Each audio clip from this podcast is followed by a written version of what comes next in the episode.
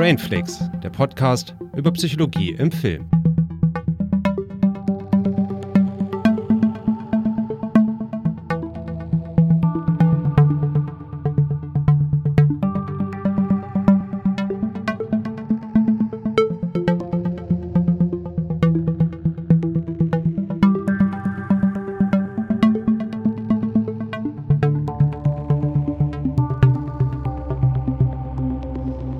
Ja, hallo und herzlich willkommen zu einer neuen Folge Brainflix.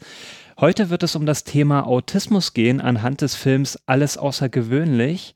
Ähm, ja, aber bevor wir dazu kommen, erstmal stelle ich mich vor oder wir stellen uns vor. Ich bin der Julius und mit mir ist auch die Christiane wieder mit dabei. Hallöchen. Hallo. ja, ähm, bevor wir dazu kommen, vor dem, ähm, ähm, zum Film, stellen wir unsere Filme vor, also die wir jetzt zuletzt geschaut haben. Christiane, was war es denn bei dir? Ja, zuletzt geschaut habe ich gestern Abend mit dir zusammen The Report. Hm?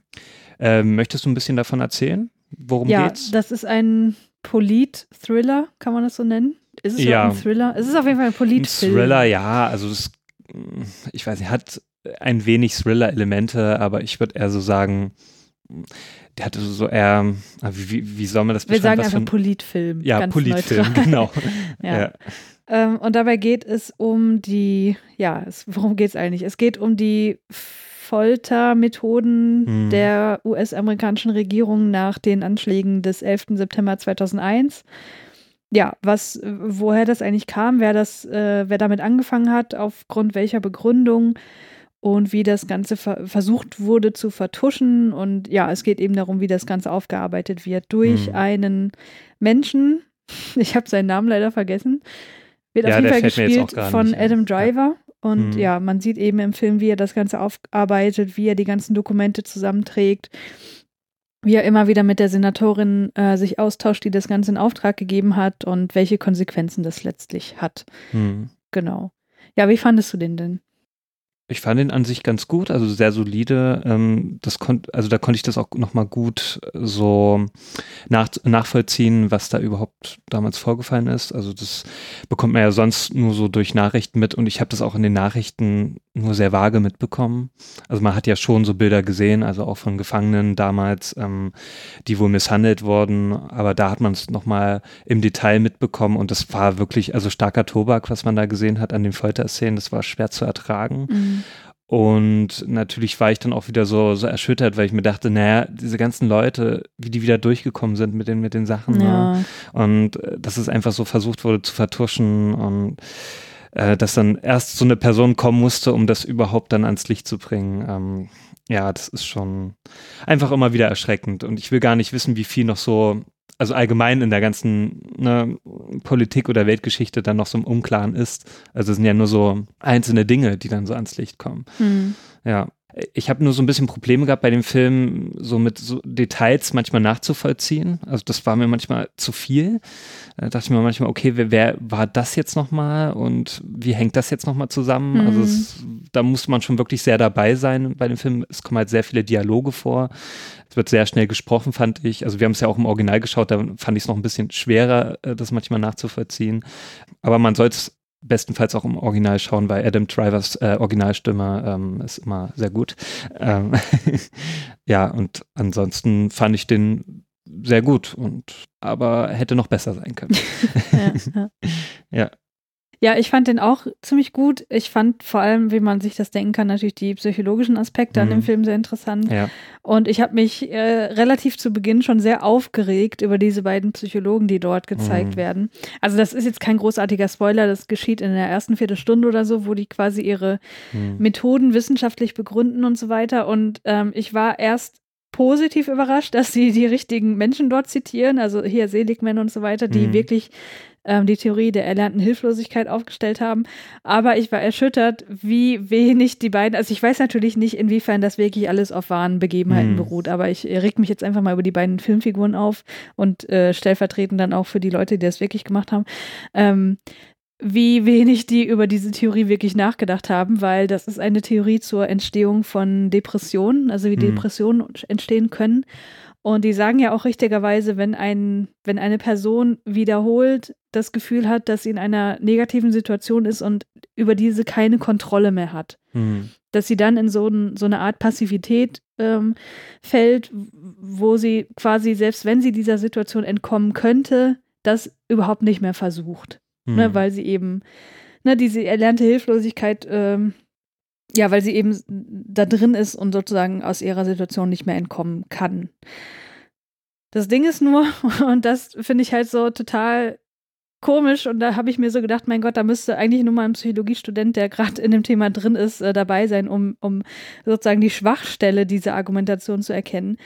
Mm, die haben ja quasi versucht, durch die Folterung der Insassen in den Gefängnissen, die dort auch ja zu Unrecht auch äh, ja saßen, wie man dann im Film erfährt, ähm, haben die versucht, sozusagen Informationen aus denen herauszukriegen. Mhm. Und wenn man jetzt mal dieser Theorie folgen würde und sagt, okay, wir induzieren jetzt eine erlernte Hilflosigkeit in diesen Insassen dann sollte man ja folgerichtig darauf kommen, dass die dann erst recht nichts mehr sagen, weil Mhm. sie wissen, selbst wenn ich jetzt was sage, komme ich aus dieser Situation nicht mehr raus. Ja. Warum sollte das zu einer Enthüllung von mehr Informationen führen? Ja.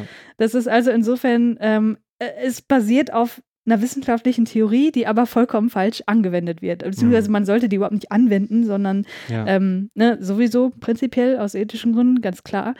Aber die wird halt auch noch falsch interpretiert. Und deswegen haben mich diese Psychologen in diesem Film so dermaßen aufgeregt, was natürlich dieser Film auch, also will der. Ja, natürlich, will der will auch, das ne? ja auch, ähm, dass du das, äh, also dass du so eine Empathie oder eine Antipathie für gewisse Personen Ja. ähm, hegst.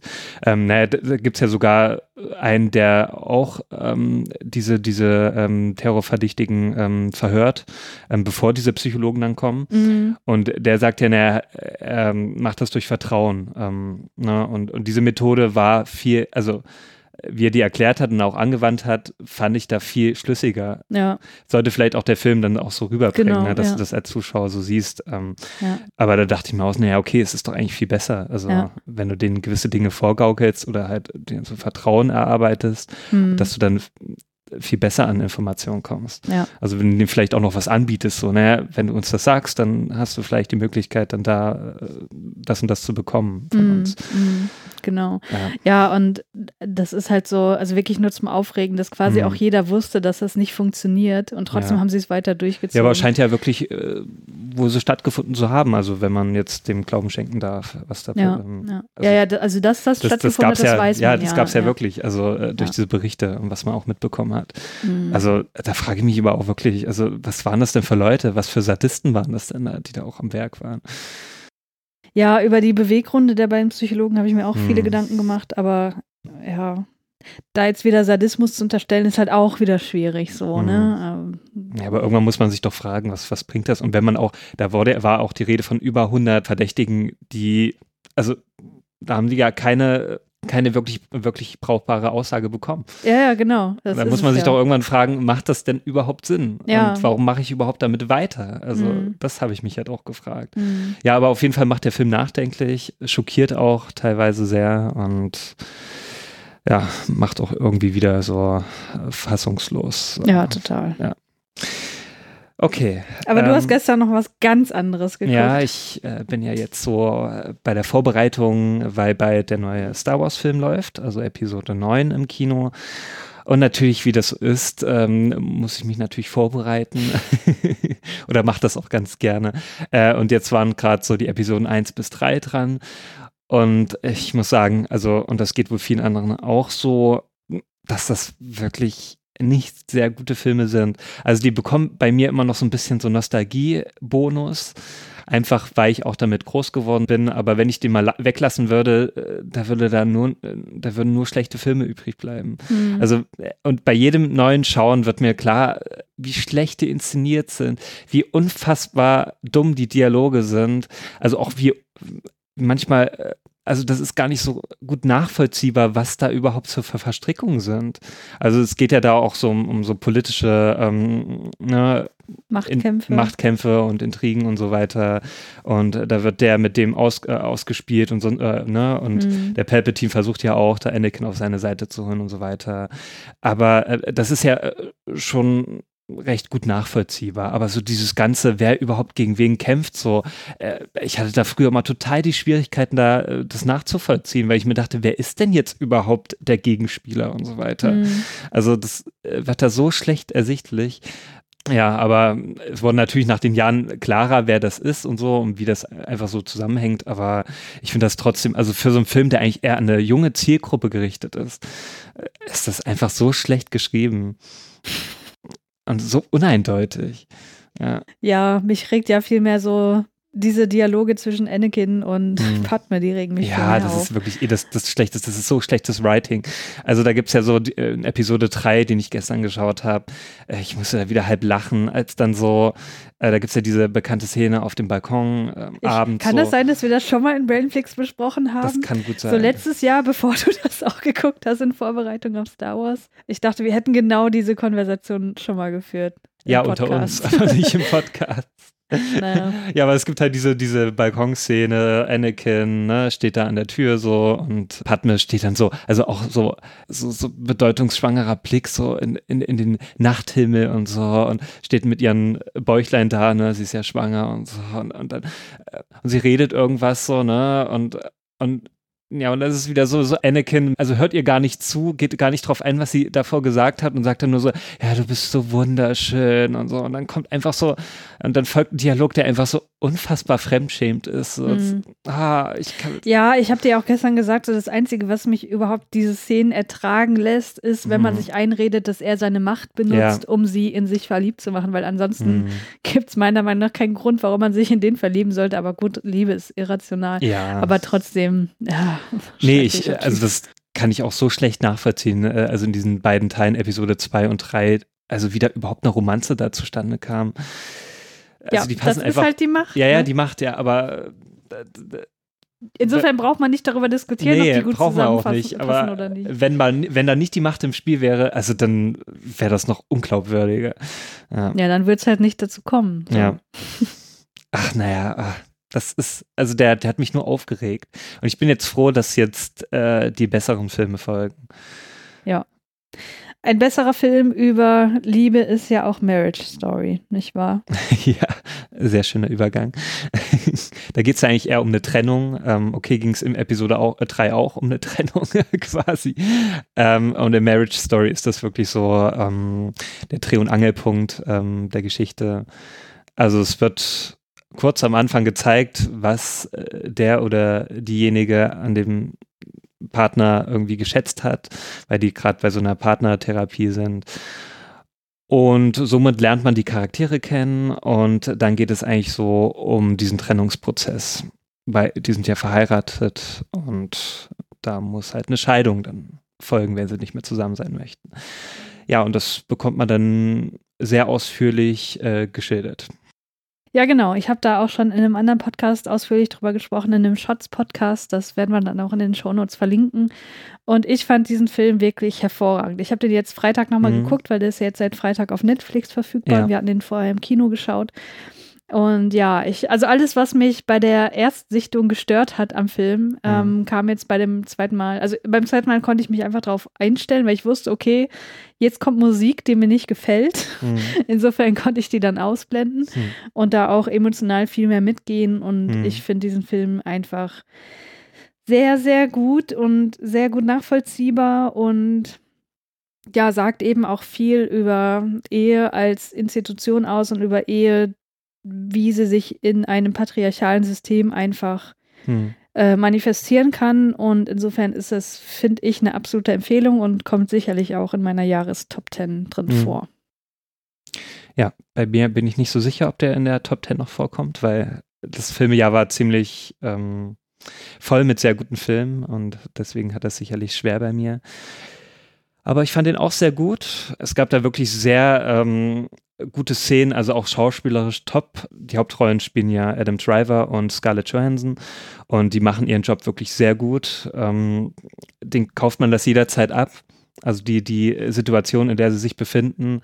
Und äh, da gab es halt so Szenen, die man so gut nachfühlen konnte und äh, die mir auch so wirklich so die Tränen in die Augen getrieben haben. Ähm, fandst du den jetzt eigentlich auch beim zweiten Mal noch emotionaler oder? Ja, ja, ja. Mhm. Also nicht, weil ich das jetzt irgendwie anders wahrgenommen habe, sondern einfach, weil ich die Dinge, wie ich gerade gesagt habe, ausblenden mhm. konnte, die mir eben nicht so gut gefielen. Ja. Also mir hat vor allem beim ersten Mal gucken die Musik halt viel kaputt gemacht, mhm. weil die halt sehr so märchenhaft ist, so Disneyhaft, ne? Und ich fand das halt irgendwie teilweise sehr unpassend, weil das dem Ganzen halt so einen märchenhaften Anstrich verlieh, mhm. obwohl das, was passierte, halt sehr realistisch war. Ja. Und gerade gegen Ende hin ist halt nochmal eine sehr emotionale Szene, wo auch wieder die Musik kommt, wo ich dachte so, nein, ich will jetzt einfach nur mit ihm mitweinen, mhm. aber die Musik nimmt es mir jetzt gerade. Ja. Und jetzt beim zweiten Mal gucken konnte ich mit ihm mitweinen, weil ich dachte, okay, die Musik ist jetzt mal gerade egal. Mhm. Du lässt dich jetzt einfach treiben. Ja. So.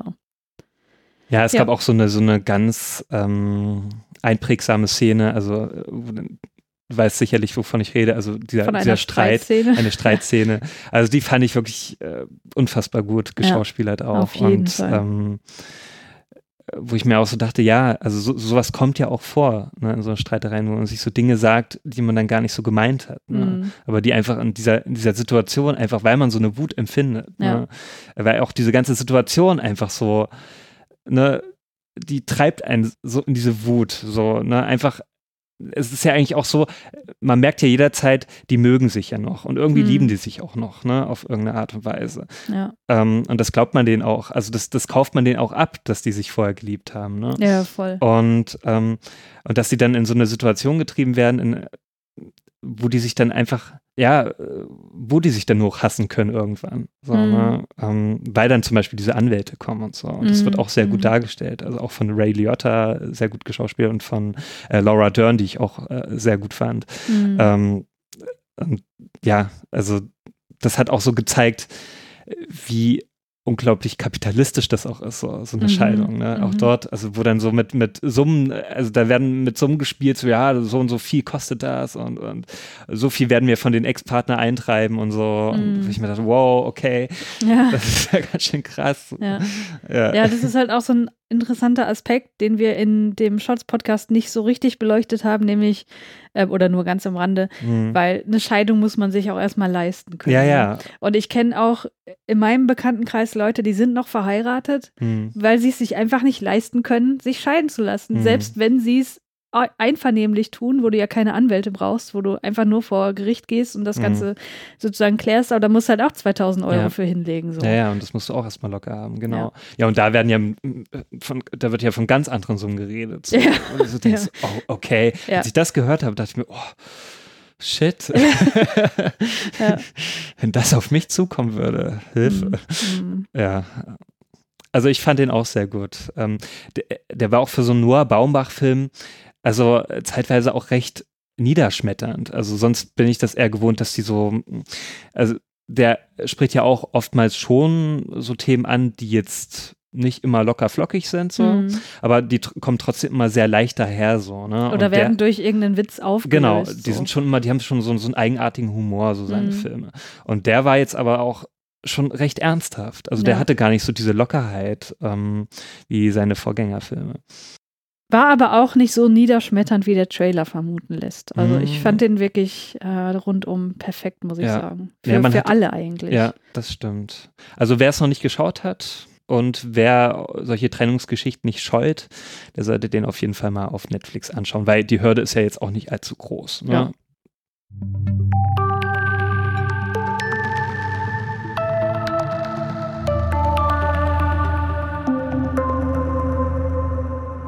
Ja, wie schon anfangs erwähnt, äh, besprechen wir heute den Film Alles außergewöhnlich. Im Französisch, äh, Französischen heißt er Ors Norman oder ich kann es nicht wirklich. Möchtest du das aussprechen? Also das S wird schon mal nicht ausgesprochen. Or Norme, dachte ich ja, eigentlich. Norme. Ja, Ist ja Or auch. Norme. ich denke nur Norm, aber ist ja auch egal. Oh, Norm.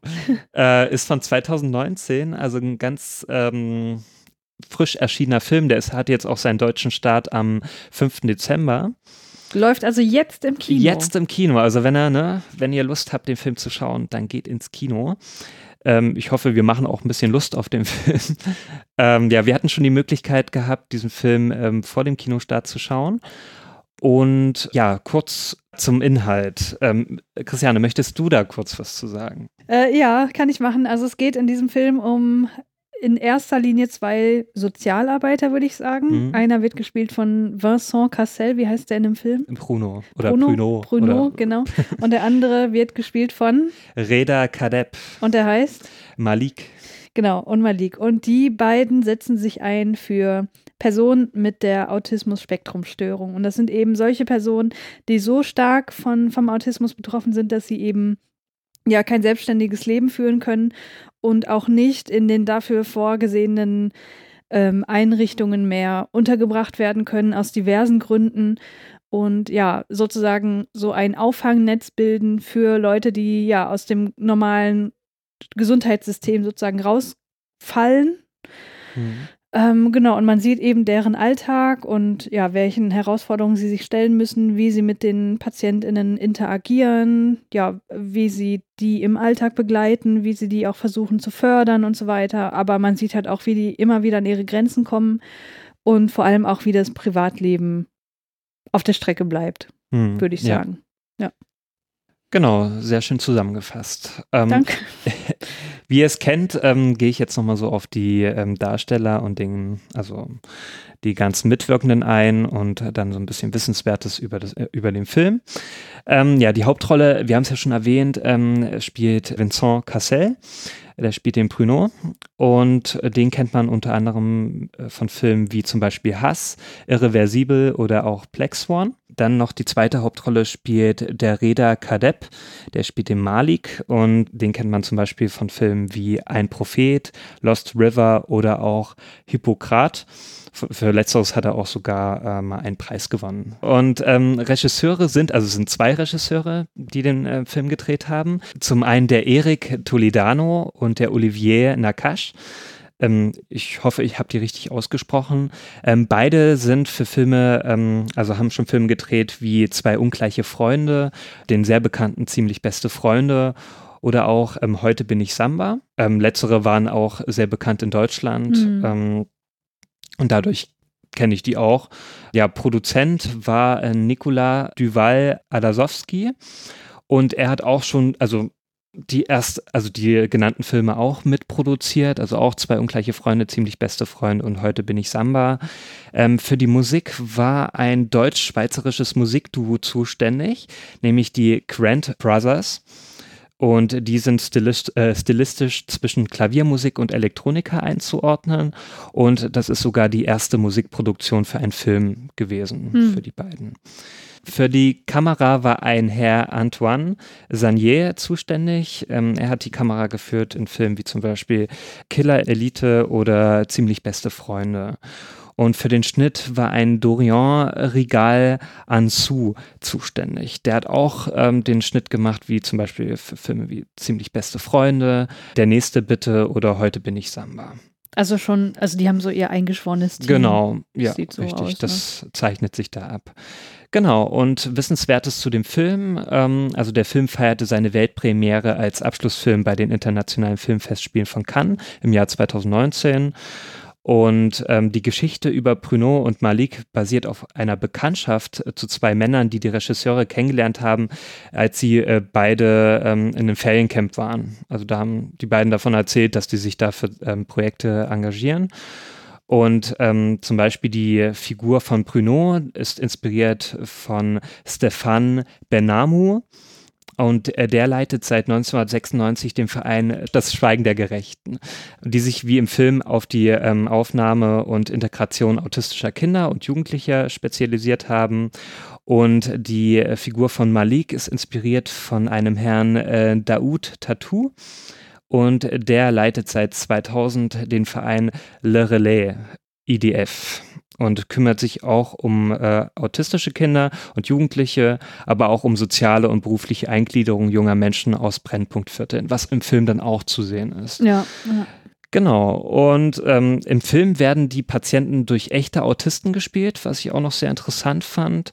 Ähm, und ein Jahr vor Drehbeginn wurden zusammen mit den autistischen Darstellern äh, wurde ein Workshop gestartet, sodass die Darsteller mit Autismus, also dass die sich an diese Situation gewöhnen können. Also da wurde mhm. wie so, ein, so eine Art äh, Theaterworkshop dann veranstaltet. Auch immer mit denselben Darstellern, damit die dann auch sich dran gewöhnen ne? und damit dann der Dreh an sich viel leichter fällt.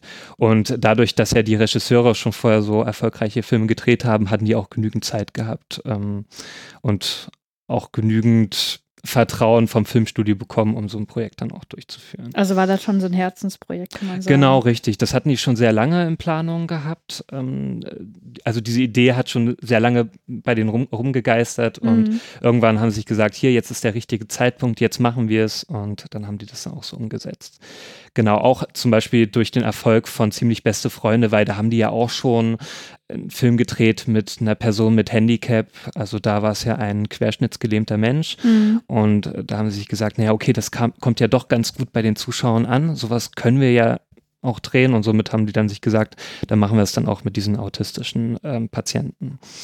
Genau. Und ähm, dann gab es ja auch diesen Benjamin Lesieux, äh, der spielt nämlich den Josef. Und den haben sie auch in diesem Workshop kennengelernt, die beiden Regisseure, und haben bei ihnen eine sehr, eine ausgeprägte Art der Spiellust ähm, entdeckt und haben den dann somit für diese Hauptrolle dann besetzt, für den Josef, ähm, auf den wir dann auch später nochmal etwas eingehen. Und äh, dieser Benjamin, der wurde, wurde für seine Darstellung des Josef für den Cäsar als bester Nachwuchsdarsteller nominiert. Genau. Und ähm, der Film hat auch schon einen Preis gewonnen für den besten Film. Das war bei den San Sebastian International Film Festival. 2019 und er erhielt sogar ähm, das Prädikat besonders wertvoll der deutschen Film- und Medienbewertung und unter anderem mit der Begründung ähm, ein sorgfältig recherchierter Film, der einen liebe und respektvollen Blick auf alle Protagonisten wirft und dem es mit großer Wärme und Leichtigkeit gelingt, ein komplexes und gesellschaftlich hochrelevantes Thema zu erzählen.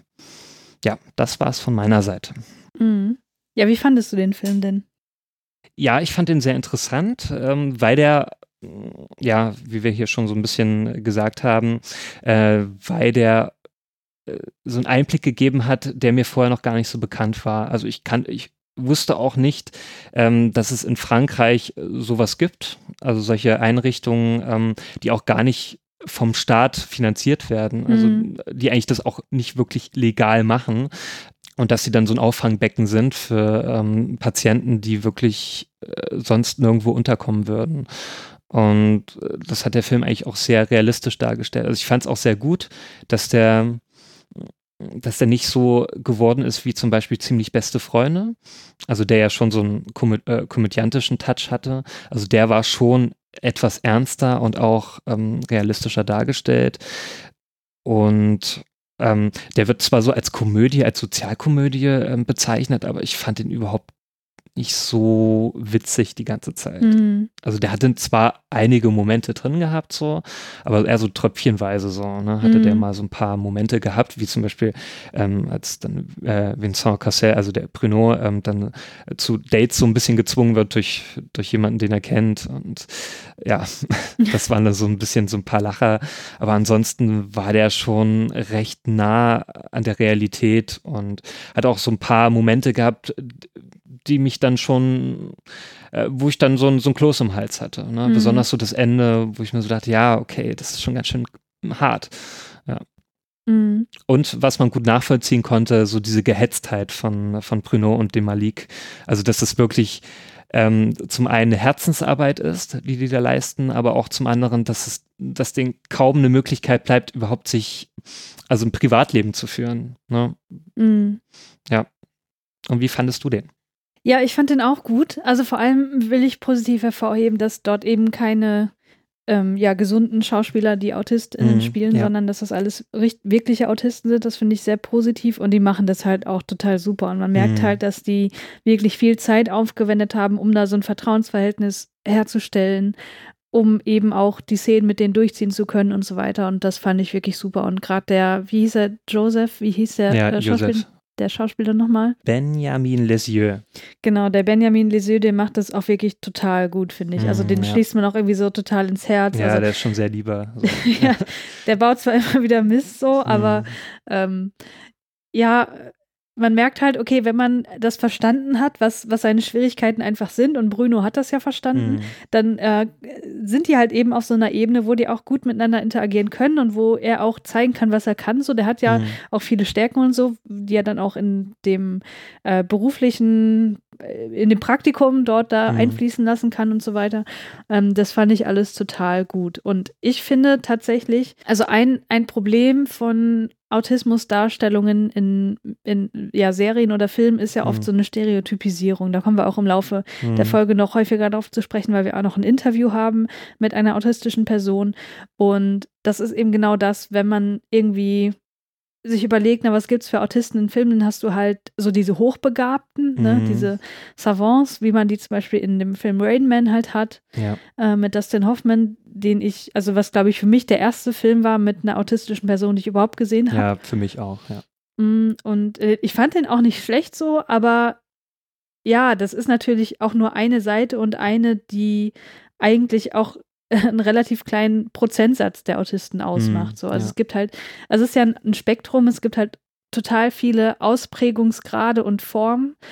Und ich finde, was der Film halt versucht, ist, dass der eben verschiedene Formen von Autismus Mhm. auch einfach mal zeigt. So. Also, dass man eben natürlich kann man nicht alle Formen in so einen Film reinpressen und Mhm. äh, man hat hier halt auch die Einschränkung, dass es alles Personen sind, die auf externe Hilfe angewiesen sind. Also man hat sozusagen keine Autisten in dem Film, die vollkommen selbstständig sind so, Mhm. weil das halt auch nicht das Setting des Films war. Aber zumindest in diesem Bereich hat man schon eine relativ große Varianz, also eine Mhm. fi- ziemlich große Bandbreite an Ausprägungsgraden, würde ich einfach mal behaupten. Und das hat mir wirklich ziemlich gut gefallen. Das finde ich ist auch eine Stärke des Films. Ja. Mm, Ich fand es auch wirklich gut, dass der so nah an der Realität war, weil ich hatte auch wirklich gedacht, so, oh je, das ist von denen, Mhm. die Ja, ja. ähm, Äh, ziemlich beste Freunde gemacht haben, den ich ja auch mag. Finde ich auch super, Mhm. den Film. Aber der war halt schon sehr äh, aufs Publikum so zugeschnitten, so. Also, Auch so ein Feel-Good-Movie. Also Genau, das ist so so, ein einer, der eigentlich nicht wirklich aneckt. Also jetzt nicht so sehr. Und ähm, dieser Film, ja, das ist so einer, ich glaube, der ist jetzt nicht für dieses Publikum äh, unbedingt geschaffen, Ja, der jetzt, äh, die jetzt zum Beispiel ziemlich beste Freunde gut fanden. Also die Mhm. jetzt so einen, äh, ja, locker flockigen Filmeabend haben möchten. Ja. So, ne? Mit genau, ich dachte an einem Punkt halt auch so, okay, jetzt läuft das wieder auf so eine Geschichte hinaus, so Hm, ein Typ, der aus sozial ähm, ja, prekären Verhältnissen kommt, hm, der findet jetzt in einem Autisten so einen besten Freund fürs Leben und dann ist es wieder so, eine Bud, Mhm. so ein Buddy-Dings und da läuft es halt wirklich so überhaupt nicht drauf hinaus. Nee. Obwohl es halt so gewisse Anzeichen gibt, dass es jetzt so laufen könnte, aber das ist halt nicht der Fall und das fand ich total gut, Ja. dass man, dass da auch so ein bisschen mit den Erwartungen gespielt wurde. Ähm, Hat Ja, und- manchmal, oh, sorry. ja, und dass der halt auch nicht so, so rührselig war. Mhm. Also, das finde ich halt oft so blöd an Filmen, wenn die dann versuchen, mit der Musik Mhm. so eine, eine dramatische, melancholische Stimmung aufzubauen und mir gesagt wird so, guck sie dir doch an, die Autisten, wie sie sind und so. Mhm. Und sowas fand ich, hat man da gar nicht. Also, das fand Ja. ich total gut. Das fand ich auch ganz gut, ja. Das wolltest du gerade sagen? Ähm, der hat mich auch zeitweise so ein bisschen an den äh, zuletzt erschienenen Film Systemsprenger erinnert, wo Ja, ja auch so, ja. eine, so eine Beziehung war zwischen so einem Sozialarbeiter und dem Pati der Patientin. Mhm. Ähm, ich dachte auch erstmal, das läuft so ein bisschen darauf hinaus, dass der dann auch irgendwie, ne, dass die so eine Beziehung entwickeln, weil da gibt's ja auch ein autistisches ähm, Kind in, in, ähm, in dieser Einrichtung, was ja eine sehr starke Ausprägung von Autismus hat. Mhm. Ne, Also nicht so wie der Josef. Der Josef ist ja schon einer, den kann man ja auch an so eine äh, Einrichtung schicken. So, ne? Mhm. Also so ein Praktikum fängt er ja auch an. Also der kann ja auch mit Menschen irgendwie so agieren. Das Mhm. geht ja schon. Mhm. Aber da gibt's ja dieses Kind, äh, was da ganz starke Ausprägung hat, also was sich ja komplett abschirmt und Genau, was auch nicht sprachlich kommuniziert Genau. und was vor allem auch total stark autoaggressiv ist. ja, also äh, ja, verletzt, also verletzt sich ähm, ständig selbst und so weiter. Und da versucht ja da auch dieser eine, ähm, äh, wie heißt der nochmal in dem Film? Ja, also der versucht zumindest äh, da eine Beziehung, also äh, der, der wird ja dann für dieses Kind ähm, soll er sich ja dann um dieses Kind kümmern ne? Mhm. ne? und versucht ja dann auch so einen Zugang ähm, zu erhalten. Und ich dachte erstmal, das läuft so ein bisschen darauf hinaus wie bei Systemsprenger. So, ne? Ja, ja. Ähm, genau, ist dann aber nicht so der Fall gewesen. Mhm.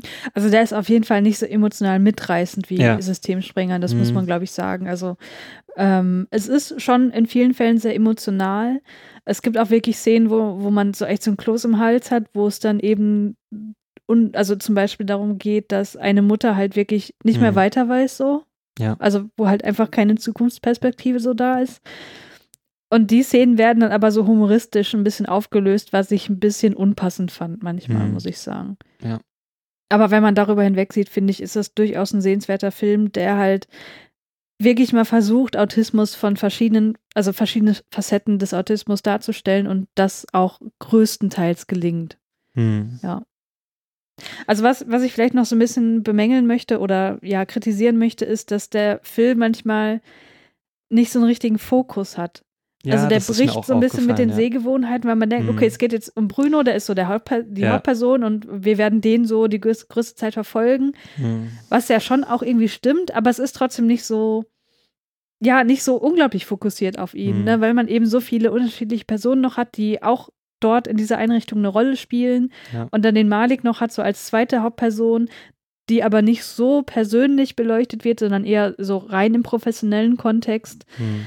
Und dadurch, ja, hatte ich das Gefühl, dass der Film sich manchmal so ein bisschen verliert, also den Fokus einfach Mhm. verliert. Aber letztlich muss das ja auch nichts Schlechtes sein, so. Nee, also ich habe das auch erstmal so, ich dachte erstmal, es geht um ein autistisches Kind so ne, Mhm. in diesem Film und dass das beleuchtet wird. Und ich dachte erstmal am Anfang dieses Kind, was da eine sehr starke Ausprägung hat, ne?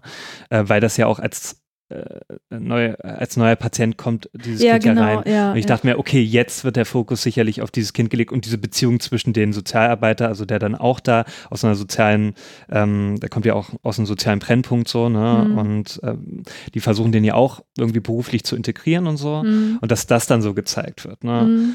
Ähm, aber dann wird das ja auch, das switcht ja ständig rum. Also dann wird der Prunot gezeigt, dann der Malik so ein bisschen und ähm, dann zum Beispiel auch der Josef, wie er sich dann auch macht, ne? wie Mhm. er dann auch so versucht wird, äh, ihn da einzugliedern ins Berufsleben und so weiter, was das für Schwierigkeiten mit sich bringt. Also das ist so episodenhaft eigentlich. Ne? es Ja, wird alles ja, so ein stimmt. bisschen beleuchtet, aber nicht so wirklich äh, ein, eine Person wirklich tiefgehend so. Mhm. Ähm, was ich aber einerseits gut finde, weil man dann auch einen umfassenden Einblick bekommt, so in dieses Ganze, ähm, äh, was das so ausmacht, so dieses, ähm, diese Sozialarbeit. Aber natürlich hat es den Nachteil, dass du nie so was wirklich tiefgehend dann äh, beleuchtet bekommst. So, ne? Mhm. ähm, da, ja, okay, das hätte vielleicht eine Serie lösen können oder so. Ja, ja. Aber das ist ja ein Film, der geht, wie lang geht der? Zwei Stunden ungefähr. Mhm, Ne? mhm. Und da hast du einfach nicht die Möglichkeit. Aber das fand ich jetzt gar nicht so schlimm, weil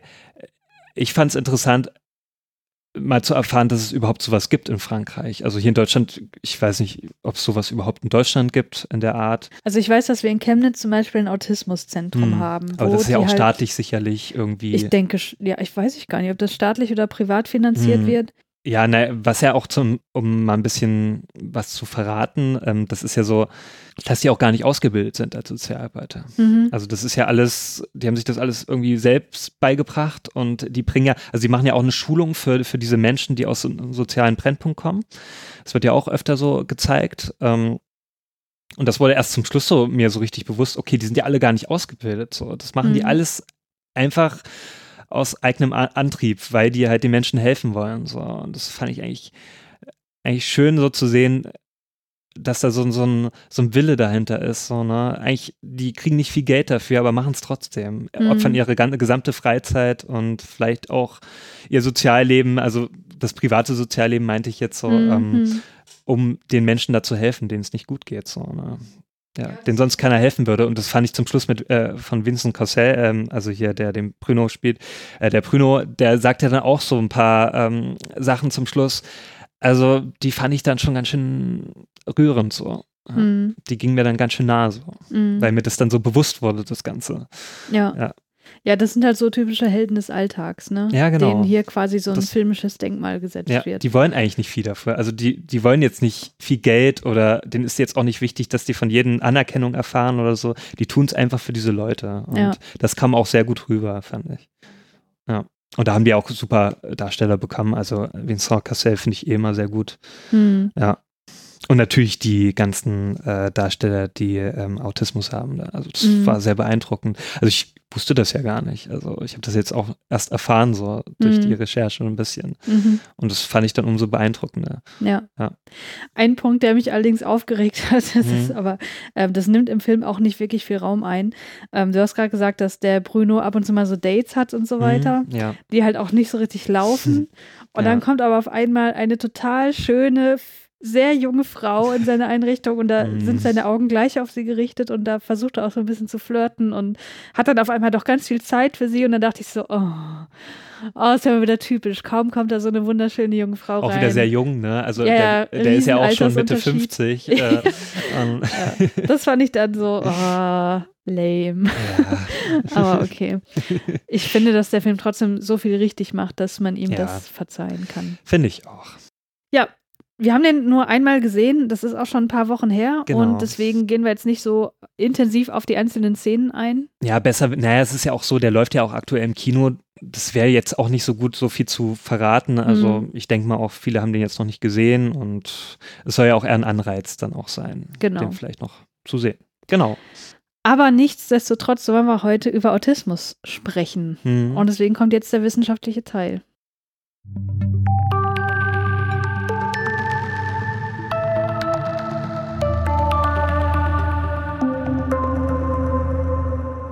Ja, also das soll jetzt erstmal so ein quasi Rundumschlag sein über das Thema Autismus-Spektrum-Störung. Man kann da zu einzelnen Aspekten, sei es jetzt beispielsweise die Behandlung oder die Differentialdiagnostik und so weiter, noch mega in die Tiefe gehen. Aber Hm.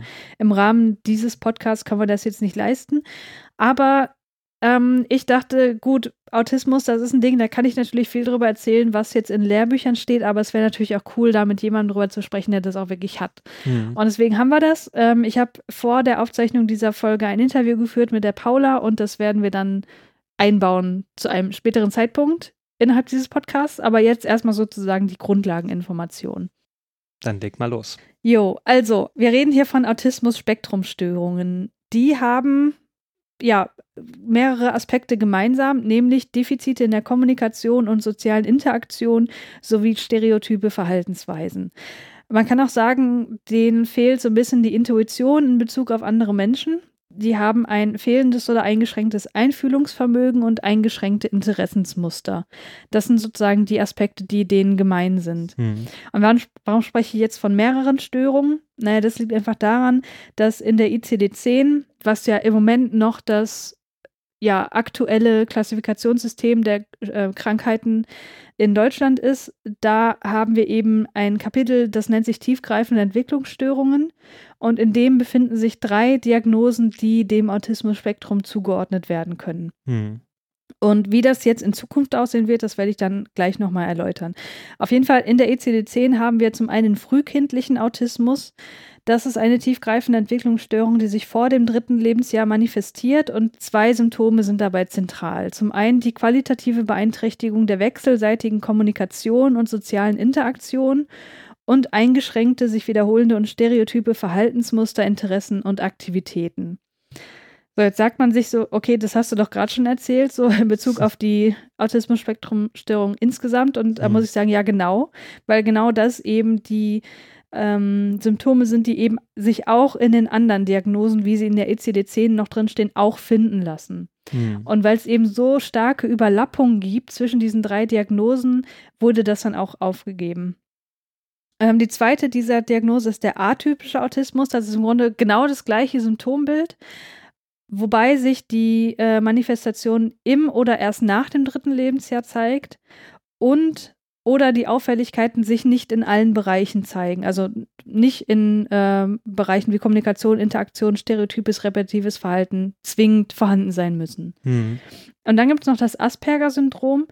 Ähm, das zeichnet sich aus durch eine qualitative Beeinträchtigung der sozialen Interaktion, durch eingeschränkte, sich wiederholende und stereotype Verhaltensmuster, Interessen und Aktivitäten, also auch das, was wir gerade schon hatten.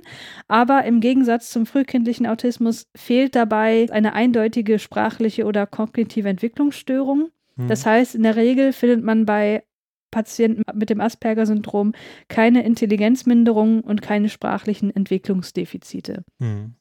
So, und jetzt sollte klar werden, dass die sich eigentlich durch mehr Gemeinsamkeiten auszeichnen als Unterschiede.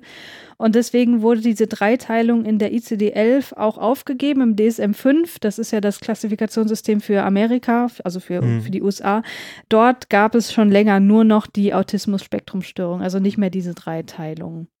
Jetzt möchte ich aber auf die Autismus-Spektrum-Störung insgesamt noch mal ein bisschen genauer eingehen, so wie die nach dem DSM-5 klassifiziert wird und ja, da einfach noch ein bisschen mehr in die Tiefe gehen, ohne jetzt wirklich auf diese Dreiteilung einzugehen, weil wie gesagt, die wird sowieso aufgehoben. Mhm. Also, ähm, im DSM 5 haben wir insgesamt vier Kriterien. Unter dem Kriterium A ist verzeichnet oder sind verzeichnet andauernde Defizite der sozialen Kommunikation und sozialen Interaktion in allen Kontexten, die nicht durch generelle Entwicklungsverzögerungen erklärt werden können und sich in den folgenden Bereichen manifestieren. Du kannst ja jetzt mal überlegen, inwiefern du beim Film dort auch genau das wiedergefunden hast oder auch nicht, bei mhm, welchen Personen ja. das äh, auftrat. Das erste sind Defizite der sozial-emotionalen Gegenseitigkeit, nennt sich das hier. Also man könnte auch sagen, Defizite im Bereich Empathie. Hm. Was man weiß, ist, dass die Theory of Mind-Fähigkeit bei autistischen Personen eingeschränkt ist. Theory of Mind, das bedeutet, ähm, das, ist, das ist eine Fähigkeit, die entwickelt sich im, im Kleinkindalter, so zwischen anderthalb und vier Jahren ungefähr. Und das bedeutet, dass die Kinder ein Gefühl dafür bekommen, eine Überzeugung dafür bekommen, dass andere Leute andere Gedanken haben können als man selbst, ein anderes mhm. Wissen haben können, andere Überzeugung haben können. Und in diesem Bereich haben eben autistische Personen häufig Schwierigkeiten oder Defizite.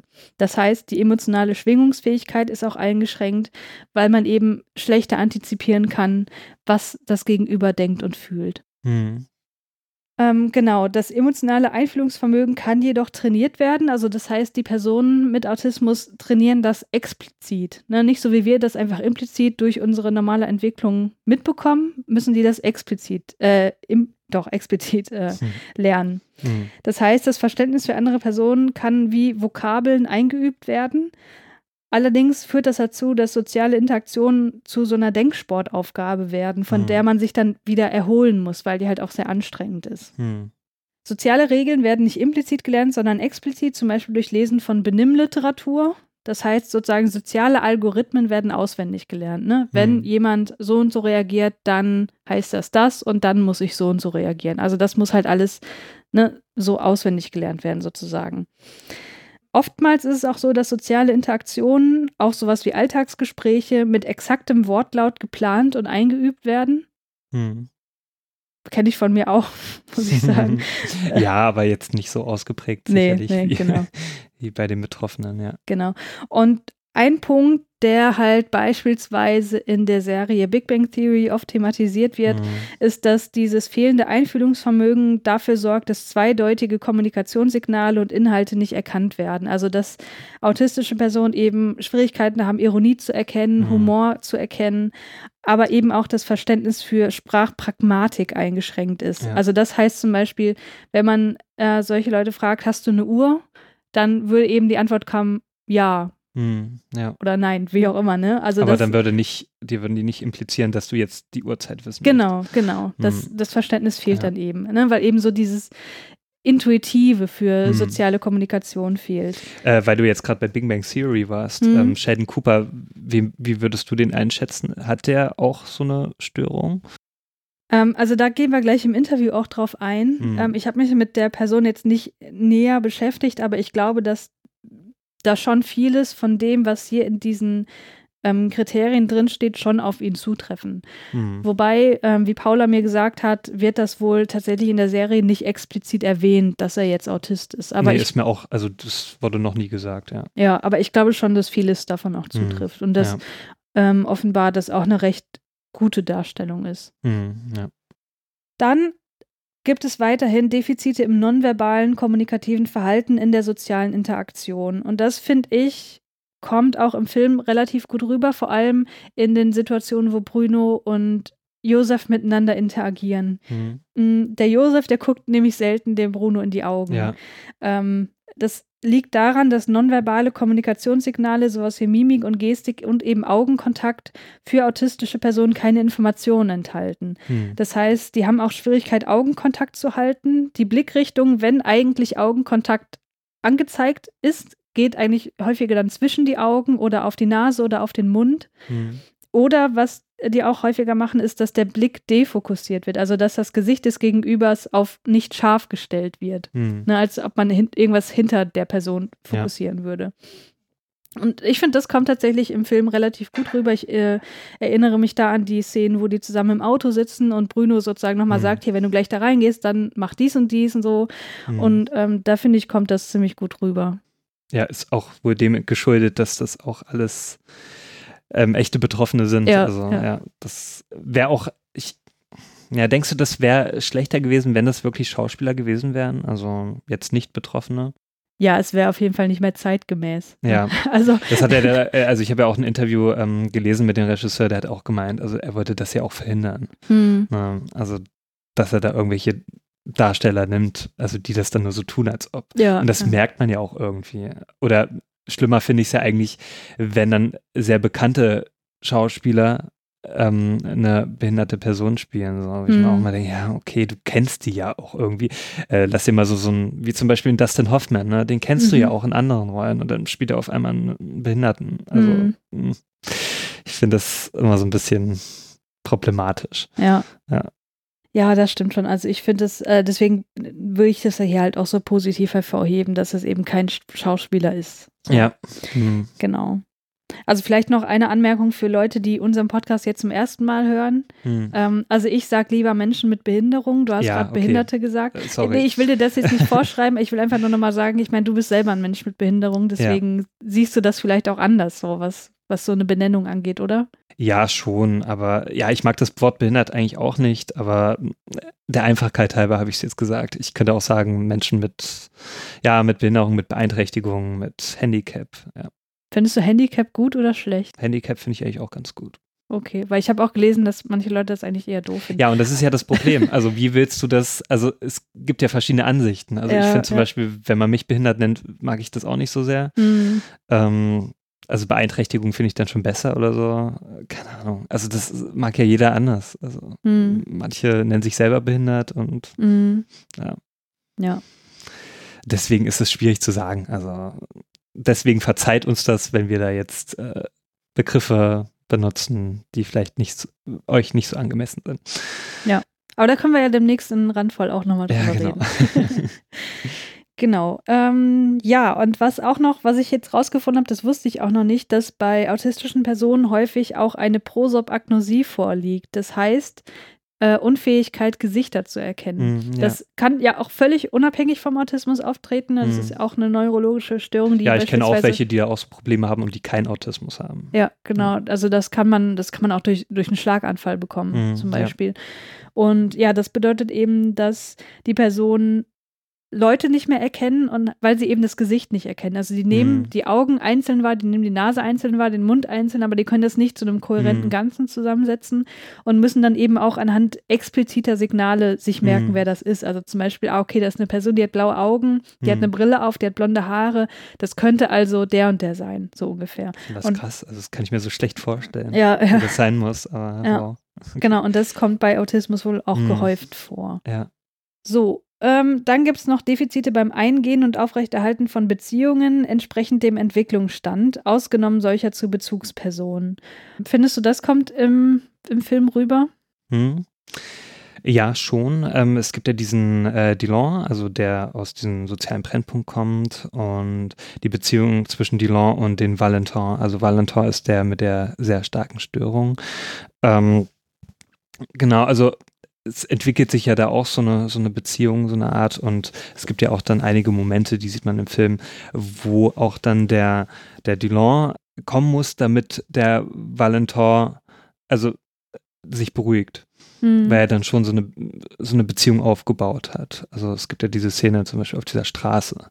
Mhm. Ne? Und da kann er dann nur beruhigt werden, ähm, als dann da der, ähm, der Delon kommt. Genau, ja, aber wie die Beziehung aufgebaut wird, ist halt auch nicht einfach so. Ne? Also, ja, ja, das braucht ja sehr lange Zeit. Also genau. Es wird ja auch äh, so gezeigt. Also am Anfang hat er natürlich das auch schwer, der Dillon, da Vertrauen ähm, zu dem Valentin zu finden. Aber ähm, es ist ja auch äh, so ein Prozess, ne? Es ist mhm. ja ein sehr mhm. langer Prozess. Deswegen, ich habe ja auch schon gesagt, also es hat ja ein Jahr gedauert ähm, mit den Darstellern, ne? Mhm. Mit, die Autismus haben, da überhaupt so eine Vertrauensbasis aufzubauen, bevor die überhaupt angefangen haben zu drehen. Mhm. Und das war äh, sicherlich zwischen dieser Figur Dillon und Valentin genauso, also dass es auch eine sehr lange Zeit gebraucht hat. Es wird ja mhm. nicht genau gesagt, wie viel Zeit vergeht. Also es ja. ähm, werden ja jetzt keine keine Daten genannt so, aber man weiß ja schon, es, äh, es vergeht eine gewisse Zeit. Also auch so ein Prozess bei den Dulon, der da auch lernt so, ne, der macht ja auch so eine, diese Schulung dadurch und ähm, da merkt man ja schon, also dass da auch Prozess bei ihm stattfindet, aber auch zwischen den Patienten so, ne, mhm. ja. Und da merkt man ja auch, dieser Valentin kann dann zu bestimmten Personen Vertrauen fassen, ja. Mhm. Gut, das ist alles, was unter das Kriterium A fällt. Und dann haben wir noch das Kriterium B. Darunter finden sich restriktive, repetitive Verhaltensmuster, Interessenmuster und, oder Aktivitätsmuster, die sich in wenigstens zwei der folgenden Bereiche manifestieren. Das erste sind Stereotype oder repetitive Sprechweisen, Bewegungen oder Gebrauch von Objekten. Zum Beispiel einfache motorische Stereotypien, Echolalie, repetitiver Gebrauch von Objekten oder idiosynkratische Phrasen. So, das waren jetzt sehr viele Fremdwörter. Mm, ja. Also was da eigentlich dahinter steht, also einfache motorische Stereotypien, das ist oftmals dieses, was man so kennt, was so typisch ist, so dieses Hin- und Herwiegen. Mm, ja. Echolalie heißt Dinge nachsprechen, also mm. oft wiederholen so. Ja. Repetitiver Gebrauch von Objekten, also wiederholter Gebrauch von mhm. Objekten, ähm, in, in stereotyper Weise und idiosynkratische Phrasen, das heißt eigentümliche Sprechweise. Mhm. Ähm, also auch Neologismen, also Wortneuschöpfungen. Ja.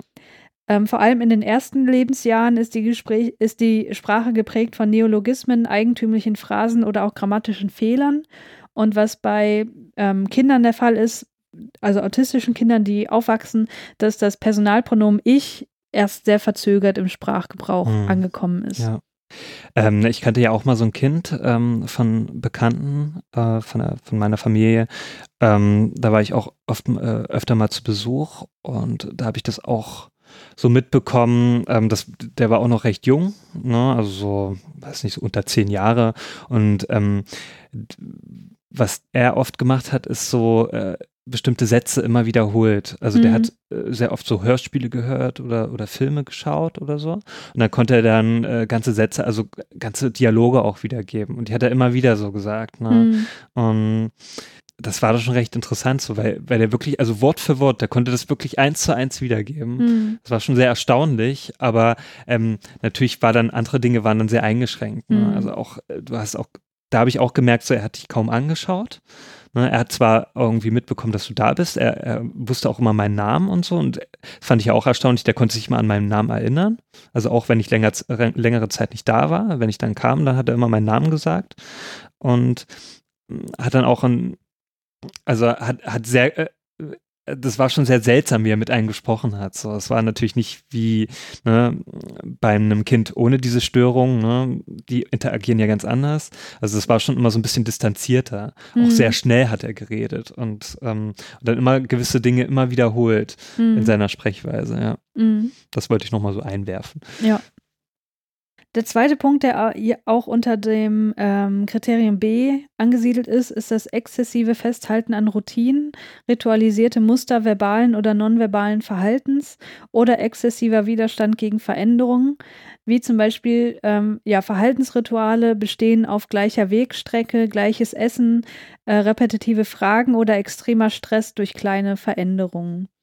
Mm, das finde ich ist was, was so typisch ist am mhm. Film Rain Man zum Beispiel. Ja, ja. Also da musste ich total dran denken, weil ich finde, das wird da tatsächlich relativ gut dargestellt noch. Aber so werden ja oft autistische Menschen dargestellt in Filmen. Mhm. Also, dass sie diese Wiederholung benötigen und auch diesen, das vertraute Umfeld, dass die da nicht rausgerissen werden dürfen. Ja, Also, das habe ich schon so oft gesehen im Film. Ja, das, das ist ja auch so stimmt. dieses, das ist auch so ein bisschen in den normalen Sprachgebrauch rübergewandert, ja, so dass sagt man, ja auch sagt so, manchmal, ja. auch, ne, aber auch ein bisschen abwerten, so, oh, das ist gerade total autistisch, was du tust, tust so, Ja. ne, was man halt oft so hat, dass man, ne, das hatten wir auch schon häufiger so, mal, ne, so abwertende Sprache, Mhm. ableistische Sprache und so. Und ähm, ich finde, dass das eben genau auf diesen Aspekt oft so angewendet wird, was eigentlich nicht gemacht werden sollte, finde ich. Mhm. Genau. Dann weiterhin zählen dazu hochgradig eingegrenzte fixierte Interessen, die unnormal im Hinblick auf Intensität oder Thema sind. Unnormal hier im Sinne von statistisch Mhm. abweichend. So. Ja. Äh, zum Beispiel starke Bindung an oder Beschäftigung mit ungewöhnlichen Objekten, exzessive, eingeengte oder perseverierende Interessen. Perseverierend heißt, es kreist sich immer, die Gedanken kreisen um diese Interessen Hm. herum. Ja.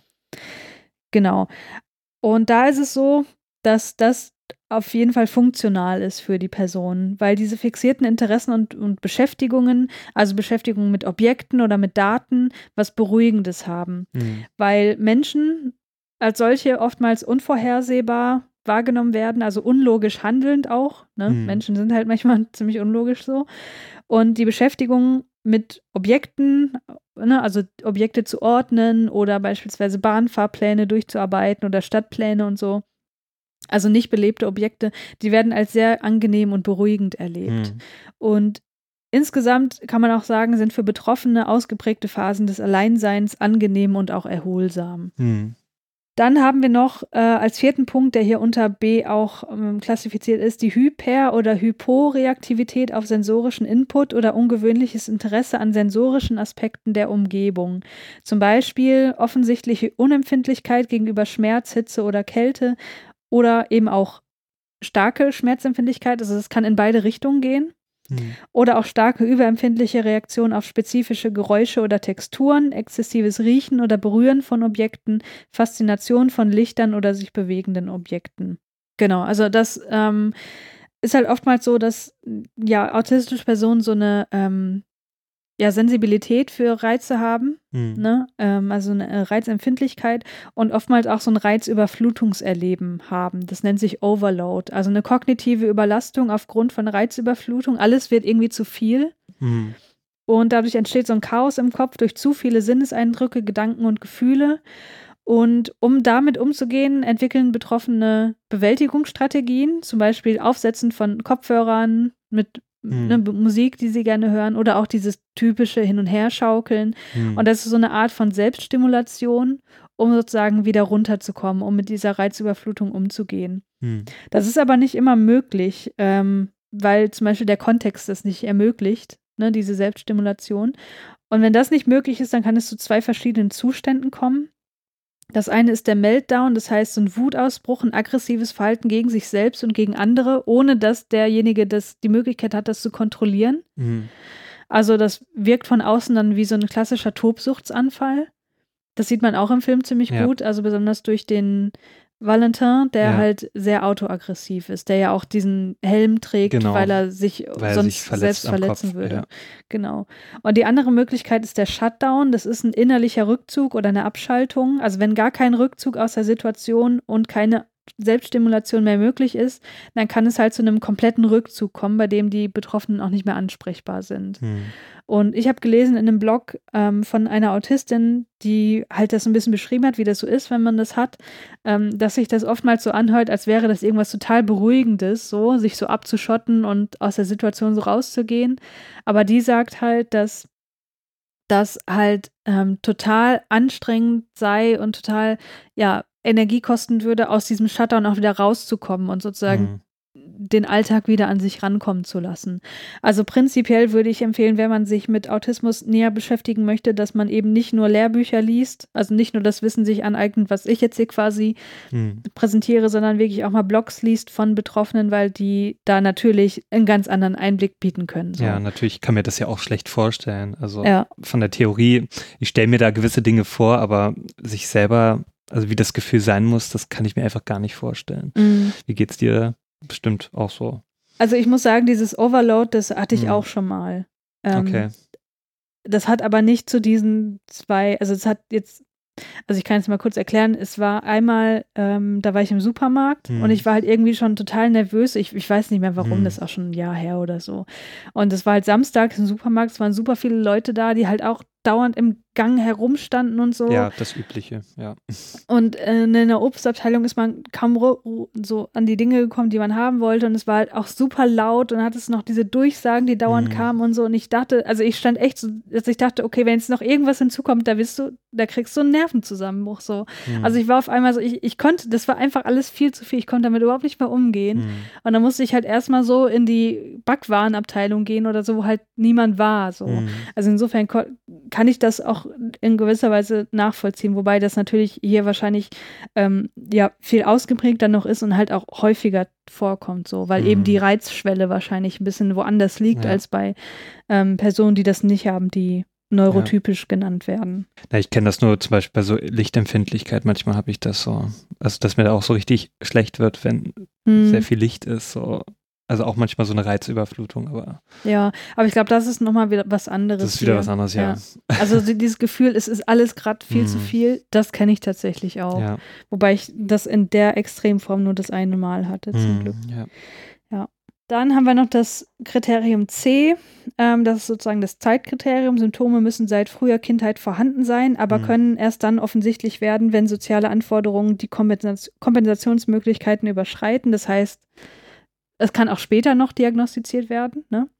Und D, die Symptome begrenzen oder beeinträchtigen insgesamt das alltägliche Funktionieren. Also das ist wieder so ein bisschen, wie wir das auch bei psychischen Krankheiten oft haben.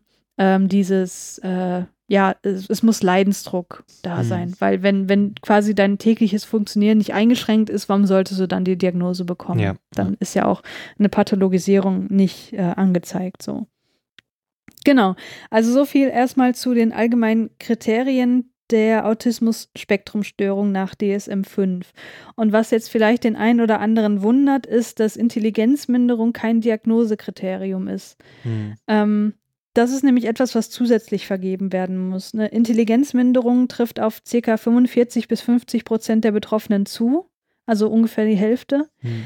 Und wenn keine Intelligenzminderung vorliegt, dann spricht man auch von High Functioning Autism, also hochfunktioneller Autismus. Ähm, wobei dann, das habe ich gelesen auf Twitter von einer Person, die auch über ihren Autismus spricht, das habe ich auch im Interview, glaube ich, noch erwähnt, Hm. ähm, dass sie diesen Begriff hochfunktioneller Autismus auch problematisch findet, weil die anderweitigen Defizite, die bestehen, zum Beispiel im sozialen Bereich, die werden halt dann so ein bisschen negiert, so ne, nach Mhm. dem Motto, du bist hochfunktional, also was ist dann das Problem so? Äh, genau. Ähm, und was auch noch wichtig zu sagen ist, besonders bei Vorliegen einer Intelligenzminderung kommt es auch zu aggressiven Verhaltensweisen, wie auch der Autoaggression, also selbstverletzendem Verhalten. Wobei, wie gesagt, hat das für die Person in dem Moment auch eine Funktion, eben weil sie diesen Overload erlebt und dadurch versucht, diesen zu kompensieren. Hm. Ja, und dann gibt es eben noch die hochintelligenten Personen mit Autismus, mit Inselbegabungen, die sogenannten Savants. Das sind aber Sonderfälle. Also nicht jeder ist so wie der Rainman. Nee, nee, genau. Genau. Das sind halt so diese Autisten, die oftmals auch, äh, ich habe das so, weiß nicht, vor zehn Jahren oder 15 Jahren, da gab es oft so Berichterstattung über so Savants. Hm. Ich kann mich an den einen erinnern, der halt aus dem Kopf so komplette äh, Stadtansichten Ja, das- zeichnen konnte. Genau, das habe ich auch gesehen. Also, dass jemand mit, äh, mit einem Helikopter über eine Stadt geflogen Genau, ist genau, ja. und danach alles aufzeichnen konnte. Ja. Ja, das ist halt super beeindruckend und ich finde das immer Wahnsinn, weil das einfach zeigt, wozu unser Gehirn halt auch Hm. fähig ist. So. Ja, ich finde das ziemlich krass. Ja. Aber man darf nicht den Fehler begehen und annehmen, dass äh, alle Hm. Personen mit Autismus so Inselbegabung haben. Wird aber oft so gedacht, also, ähm, also dass dann, also auch hier, ich habe ja davon gesprochen mit der, äh, die Familie, die das autistische Kind hat, ne, was ich Mhm, da kennengelernt ja. habe. Und die sind auch davon ausgegangen, dass ihr Kind eine Inselbegabung hat. Natürlich ist Mhm. es oft so, Eltern wollen natürlich, dass, dass das eigene Kind ne, begabt ist und so weiter. Ja, ja. Aber ja, okay, ich würde jetzt da nicht unbedingt zustimmen, dass der jetzt eine Insel. Also ich kenne das Kind jetzt nicht so gut, aber man darf nicht davon ausgehen, dass dann, wenn das Kind Autismus hat, dann sofort eine Inselbegabung hat. Hm. Aber davon sind die irgendwie ausgegangen dann.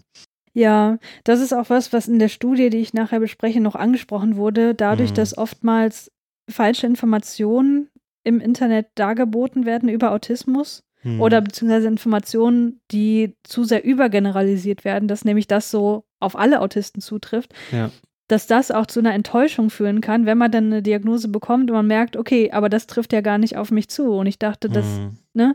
oder wenn die Eltern das denken, dass das auch ein Problem ist von der medialen Berichterstattung, die tatsächlich Ja, ja. dann so in der Realität auch Auswirkungen haben kann. Ja. Genau. Also so viel erstmal zu den Diagnosekriterien und zur Intelligenzminderung. Ähm, dann noch ganz kurz ein paar Informationen, um das einfach nochmal mitzugeben. Zur Komorbidität, das bedeutet ja, welche Störungen treten oftmals zusammen auf. Ne? Hm. Also zum einen natürlich die Intelligenzminderung, habe ich gerade schon gesagt, aber auch Epilepsie. Bis zu 30 Prozent der Personen mit Autismus haben auch Epilepsie. Hm. Okay. Und das bis zu heißt immer je nach Studie. Also ne, Mhm. die Studien kommen natürlich auch zu unterschiedlichen Prozentzahlen. Ähm, die Aufmerksamkeitsdefizitstörungen haben bis zu 44 Prozent. Depressionen fand ich krass, haben bis zu 70 Prozent. Hm. Angststörungen bis zu 56 Prozent und Tickstörungen bis zu 38 Prozent. Also da gibt es wirklich extrem große Mhm. Überlappungen zu anderen ähm, Störungen, die halt hier vorliegen. Und zur Diagnostik, ähm, da kann man, wie gesagt, einen komplett eigenen Podcast nochmal drüber machen. Was ich da nur mitgeben möchte, was auch in der Studie nachher noch eine Rolle spielt, Autismus wird von manchen Experten als Modediagnose beschrieben Hm. was unter anderem auch wieder an der medialen Berichterstattung liegt, dass ähm, ja Autismus, also was die Autismus-Spektrumstörung besonders macht, ist, dass die Berichterstattung oftmals sehr positiv ist. Also Mhm. oftmals hat man es ja mit Stigmatisierung zu tun. Ja. Das trifft hier tatsächlich weniger zu. Das Bild ist tatsächlich eher positiv, was vermittelt wird. Auch so wie ne, Sheldon Cooper zum Beispiel, wo man halt sagt, okay, der ist ein bisschen schrullig, aber eigentlich ist der auch cool, weil der weiß so viel. Ja, Und, und weil ne? die nun mal diese Inselbegabung dann haben oder so. Genau. Also gewissen Dingen dann sehr gut sind. Genau, und ähm, da sagen Experten, äh, wie gesagt, da komme ich dann gleich noch dazu, dass eben viele Leute vorstellig werden beim Arzt oder beim Mhm. Psychiater oder wo auch immer und sagen, ja, ich ich, glaube, ich habe Autismus. Oh, das stimmt dann gar nicht. Und das trifft aber häufig einfach nicht zu. Was auch Mhm. daran liegt, dass im Internet halt wenige Informationen zur Differentialdiagnostik vorliegen. Differentialdiagnostik heißt, man muss gucken, wenn so eine Person, Person kommt, Hm. ob die Symptome, die beschrieben werden, nicht auch auf eine andere Störung zutreffen. Hm. Und hier bei Autismus, vor allem im Erwachsenenalter, müssen halt Persönlichkeitsstörungen, Angst- und Zwangsstörungen sowie das Aufmerksamkeitsdefizit- und Hyperaktivitätssyndrom ebenfalls als möglicherweise vorliegende Störungen in Betracht gezogen werden. Christiane, was mich ja interessieren würde, ähm, weiß man denn eigentlich, wo Autismus so herkommt? Ja, also zur Etiologie habe ich auch ein paar Informationen rausgesucht. Beim Autismus ist es so, dass die genetische Disposition sehr st- stark ist. Hm. Äh, man weiß, dass mehrere miteinander interagierende Gene Autismus begünstigen. Man weiß aber noch nicht genau, welche das sind. Hm. Und bis zu 70 bis 90 Prozent, wieder je nach Studie, der autistischen Entwicklung kann durch Gene erklärt werden. Also Hm. ähm, es gibt auch eine familiäre Häufung. Hm. Ähm, es ist oft so, dass eineiige Zwillinge dann beide von Autismus betroffen Okay, sind, muss krass. aber nicht. Hm. Also da gibt es auch wieder epigenetische Prozesse, die das auch wieder vermitteln. Aber man kann prinzipiell von einer starken genetischen Hm. Disposition ausgehen. Also wenn zum Beispiel jetzt ein Autist ähm, ein Kind bekommt, also kann das mit ho hoher Wahrscheinlichkeit genauso dann Autismus haben. Mit höherer Wahrscheinlichkeit, Mit höherer, genau. okay. Ja. Hm. Äh, man geht dabei aus, dass eine genetische Disposition zu Veränderungen in der Gehirnentwicklung führt, die dann die Symptome nach sich zieht. Hm. Und man hat da auch schon viele bildgebende Verfahren durchgeführt, wo man geguckt hat, unterscheiden sich die Gehirne von Autisten und Nicht-Autisten strukturell. Also kann man Mhm. da wirklich Unterschiede sehen in der Gehirnstruktur, aber auch funktionell. Das heißt, funktionieren die Gehirne anders? Mm, Und da konnte man äh, auf beiden Ebenen Veränderungen feststellen. Aber die Unterschiede sind halt so gering, dass man die jetzt nicht zur Diagnostik nutzen kann. Also man kann jetzt zum Beispiel nicht ein Gehirn einer Person sich angucken und sagen, ah, okay, hier fehlt dieser Teil, also bist du Autist. Also Mhm. so einfach ist es dann nicht. Ja. Ja, und daneben gibt es noch weitere Risikofaktoren, zum Beispiel ein höheres Alter des Vaters oder auch bestimmte Infektionskrankheiten der Mutter während der Schwangerschaft wie Röteln, aber Mhm. nicht, und ich hoffe, das ist jetzt mittlerweile auch überall angekommen, dass Impfungen zu Autismus führen. Das ist ja dieses ähm, Gerücht, was sich immer noch Ja. leider hartnäckig hält, dass diese Kombinationsimpfung Masern, Mumps, Röteln Hm. Autismus hervorruft. Das ist nicht der Fall. Das war eine Einzelbehauptung eines Arztes aus dem Jahr 98 auf Basis einer sehr klein angelegten und inzwischen auch widerlegten Studie, mehrmals widerlegten Studie. Und es gibt für diesen, diese Behauptung, dass Impfen Autismus hervorruft, keine empirische Evidenz und dem Arzt wurde auch die Zulassung entzogen. Also, Aber ne, es wird ja dann trotzdem gerne geklaut. Wenn es einmal ausgesprochen wurde, ne? ja, dann ist Man es kennt's schwierig, ja. das aus Ja. den Köpfen zu kriegen. Genau. Und Ja. wenn es genau ins Weltbild passt, warum nicht? Ne? Mhm. Ja. Das ist auch wieder ein ganz eigenes Thema. Ja. Okay, also das sind erstmal die ganz allgemeinen Informationen zum Thema Autismus-Spektrumstörung, die ich jetzt aus Lehrbüchern rausgezogen habe. Und um jetzt nochmal einen etwas persönlicheren Einblick zu bekommen, folgt jetzt das Interview mit Paula. Und wir hören uns dann hinterher wieder.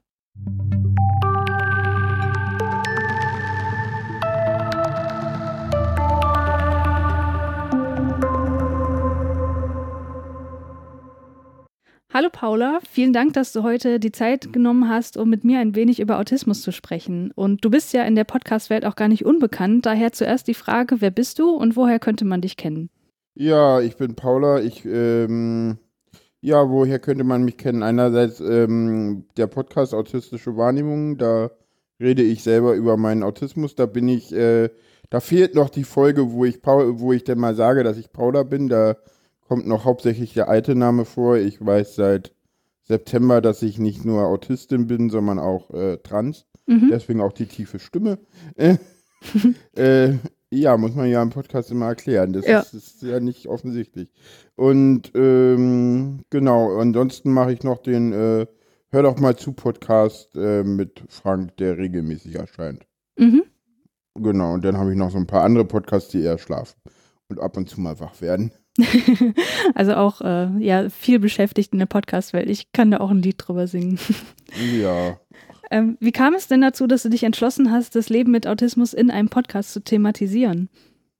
Äh, das kam mehr oder weniger zufällig. Also ich habe äh, ähm, noch einen anderen Podcast, die Wasserstandsmeldung, und in diesem Podcast habe ich halt viel über Autismus gesprochen und äh, die Abrufzahlen für die Sendungen mit Autismus waren immer relativ hoch. Hm. Und äh, dann habe ich halt gesagt, naja, der muss das jetzt hier irgendwie mal äh, SEO-mäßig irgendwie ein bisschen besser werden, weil irgendwie, ja, fairsein.org ist die Domain, Wasserstandsmeldung irgendwie der Name des Podcasts und ich rede über Autismus, das ist so, mm, das ist so, man findet das halt nicht und dann, äh, ja, habe ich den, den lieben Malik gefragt irgendwie und dann, ja, Intro gebaut, Outro gebaut, Logo gebaut und ja, seitdem gab es dann die autistischen Wahrnehmungen. Hm. Cool, ich habe da auch schon äh, ein paar Mal reingehört und bin da echt begeistert, weil ähm, das finde ich halt auch so super, dass man Informationen bekommt, eben abseits von diesen, okay, was gibt es für diagnostische Kriterien, bla bla, welche verschiedenen Unterformen gibt es oder auch nicht, sondern wirklich mal so einen Einblick in die Welt bekommt. Und äh, das finde ich total wertvoll und das ist eigentlich so, also da ist auch, finde ich, das Medium Podcast auch genau das Richtige. Ja, ja. Ähm, genau. Bei uns im Podcast, also wir sind ja ein Filmpodcast, deswegen beschäftigen wir uns viel mit Filmen und gucken dann aus einer psychologischen Perspektive drauf, wie viel da so drin steckt und welche Themen da verhandelt werden und so. Und in unserem Podcast geht es auch oft um die Frage, wie Störungsbilder porträtiert werden. Und äh, kannst du da sagen, wie dein Eindruck ist bezüglich der Autismus-Spektrum-Störung? Ja, immer sehr klischeehaft, immer sehr überzeichnet. Hm. Also in dem Film habe ich jetzt die ist also in dem Film ihr, ihr, ihr macht das ja an diesem französischen Film fest. Mhm. Äh, Den habe ich jetzt selber nur in Ausschnitten gesehen, hm. in Trailern. Da ähm, werden jetzt auch eher so die Autistinnen gezeigt, die ähm, eher mehr betroffen sind. Es gibt denn, also es gibt immer so äh, zwei Klischeebilder, die halt oft gezeigt werden. Also entweder die total intelligente, aber etwas äh, sozial unkonventionelle äh, AutistInnen oder halt äh, äh, der ganz arme, nichts könnende Autist und alles Mhm. andere kommt irgendwie gar nicht vor. Und äh, selbstständig leben können die in der Regel auch nicht, weil wo kommen wir denn dahin? Und es ist relativ schwierig. Hm. Ja, genau, das ist auch ein bisschen so der, ähm, der Konsens, den ich so mitbekommen habe. Ich habe mich da auch ein bisschen belesen darüber, wie, wie PsychologInnen das sehen und so weiter. Und da wird eben auch immer ganz oft gesagt, dass das irgendwie so stereotype Bilder sind, die dort vermittelt werden. Und äh, dass dadurch eben dann auch häufig irgendwie ein falscher Eindruck entsteht. Genau. Naja, das ist, manchmal ist es dann aber auch so, dass die, äh, das ist äh, oft da dann auch der Kritikpunkt, ja, die sind ja viel zu selbstständig oder oder oder es ist, äh, da kommen dann manchmal auch so Sachen. Also ich meine, wir, ich meine, ich lebe halt irgendwie völlig selbstständig, habe im Moment keinerlei Unterstützungsmaßnahmen äh, jetzt groß. Also ich, klar, ich gehe zu meinem Psychiater, weil ich halt Medizin nehme oder so, aber hm. sonst, also ich führe ein selbstständiges Leben im hm. Moment und das oder habe das lange Zeit jetzt geführt. Mhm. Und ja. Du hast das jetzt gerade schon so ein bisschen angesprochen, aber nochmal konkret die Frage, um dann noch ein bisschen in die Tiefe zu gehen. Ähm, gibt es deiner Meinung nach Fehlannahmen oder Mythen, auf die man in der medialen Berichterstattung zum Thema Autismus immer wieder stößt? Und wenn ja, welche wären das?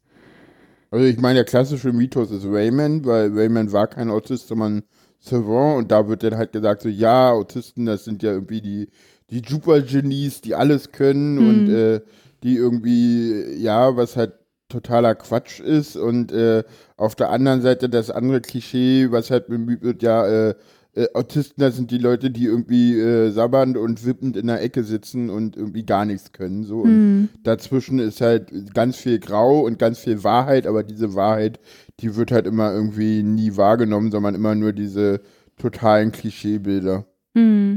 Mm. Wahrscheinlich, weil diese Klischeebilder auch irgendwie sich ganz gut in Filme einfügen lassen. Ne? Also ich meine, Filme dienen ja immer noch irgendwie der Unterhaltung und wahrscheinlich ist es dann aus Sicht der FilmemacherInnen auch irgendwie, weiß ich nicht, vielleicht, also da sind ja auch immer finanzielle Hinter Interessen im Hintergrund, dass sowas vielleicht das Publikum eher anzieht, als wenn man jetzt wirklich mal jemanden zeigt, der im Alltag gut klarkommt, so. Aber okay, das ja. ist, das ist nur Spekulation. Ähm, es gibt immer mehr Dokumentationen, die das teilweise relativ gut rüberbringen, mhm. muss man dazu sagen. Mhm, okay. Hm, gibt es in deiner Meinung nach Personen auf dem Autismus-Spektrum in Filmen oder Serien, die für dich eher lebensnah sind, vielleicht sogar positive Identifikationsfiguren oder Vorbilder? Und wenn ja, welche wären das?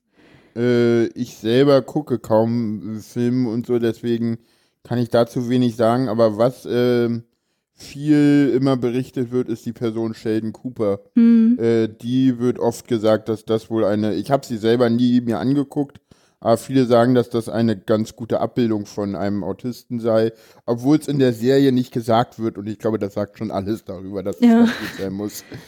Ja, das stimmt. Äh, kleiner Hintergrund dazu, äh, der Darsteller ist wohl Autist. Ah ja, okay. deswegen kommt er so rüber. Ah, oh, das wusste ich noch gar nicht. Sehr interessant. okay. Ja, wurde mir mal äh, kolportiert. Ich hoffe, das stimmt. Mhm. Ansonsten kann man sich ja in den Kommentaren darüber auslassen, dass es Quatsch ist, was ich erzähle. Genau. Sowieso immer Kommentare schreiben, da freuen wir uns ganz besonders. Gibt es denn irgendwas, was du dir für die zukünftige Darstellung von Autismus-Spektrum-Störungen in Filmen oder Serien wünschen würdest?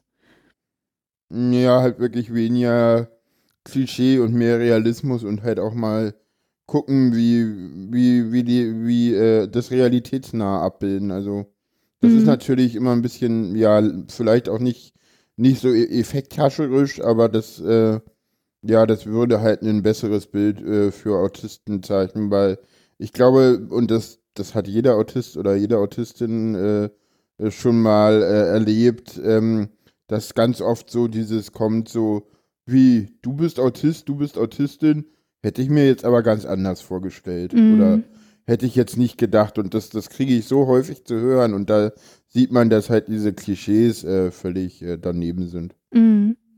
Mir ist jetzt gerade noch eine Frage eingefallen, die nicht auf unserem Plan steht. Ich frage die jetzt trotzdem mal.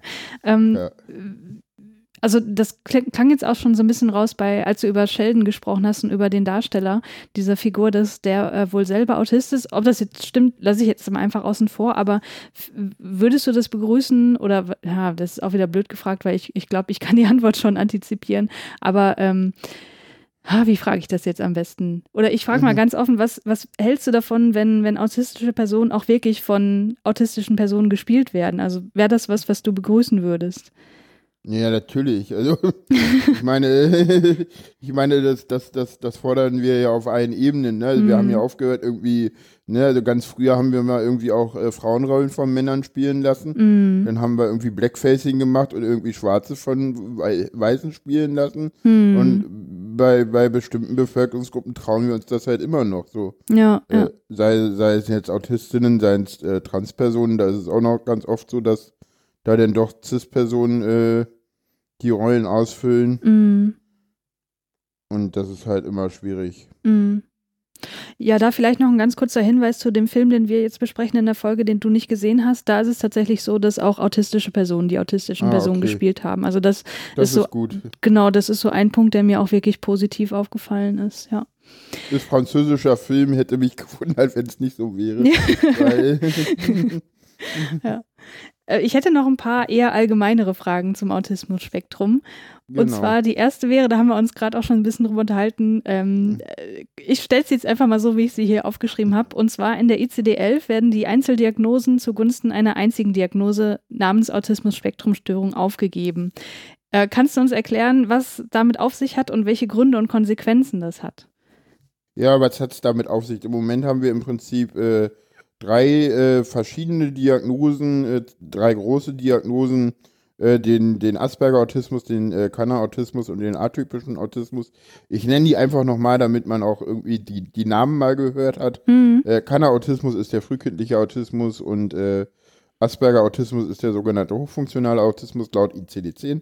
Äh, damit man die, die Begriffe alle mal gehört hat und, und weiß so, ja, äh, Asperger ist auch äh, Autismus-Spektrum, weil es gibt viele Leute, die sagen so, ja, ich habe ja Asperger, das ist ja nicht das gleiche wie Autismus, doch, das ist das gleiche. Hm. Ähm, nee, es, äh, ja, äh, fällt mir immer wieder auf, dass es da irgendwie Schwierigkeiten gibt. Hm. Und ähm, ja, im ICD-11 äh, gibt es nur noch eine große ähm, Autismus-Spektrum-Störungsdiagnose, die aber mit ähm, verschiedenen äh, Sachen denn noch äh, angereichert werden kann. Also jetzt endlich ähm, wird da denn immer unterschieden, ob es eine kognitive Störung, äh, der, äh, nee, eine mit oder ohne Störung der kognitiven Entwicklung gibt und dann wird noch entschieden bei der Sprache. Also äh, ist, ähm, gibt es äh, eine Beeinträchtigung in der funktionalen Sprache und dadurch entgeben sich, ich glaube, dann sechs verschiedene Diagnosen.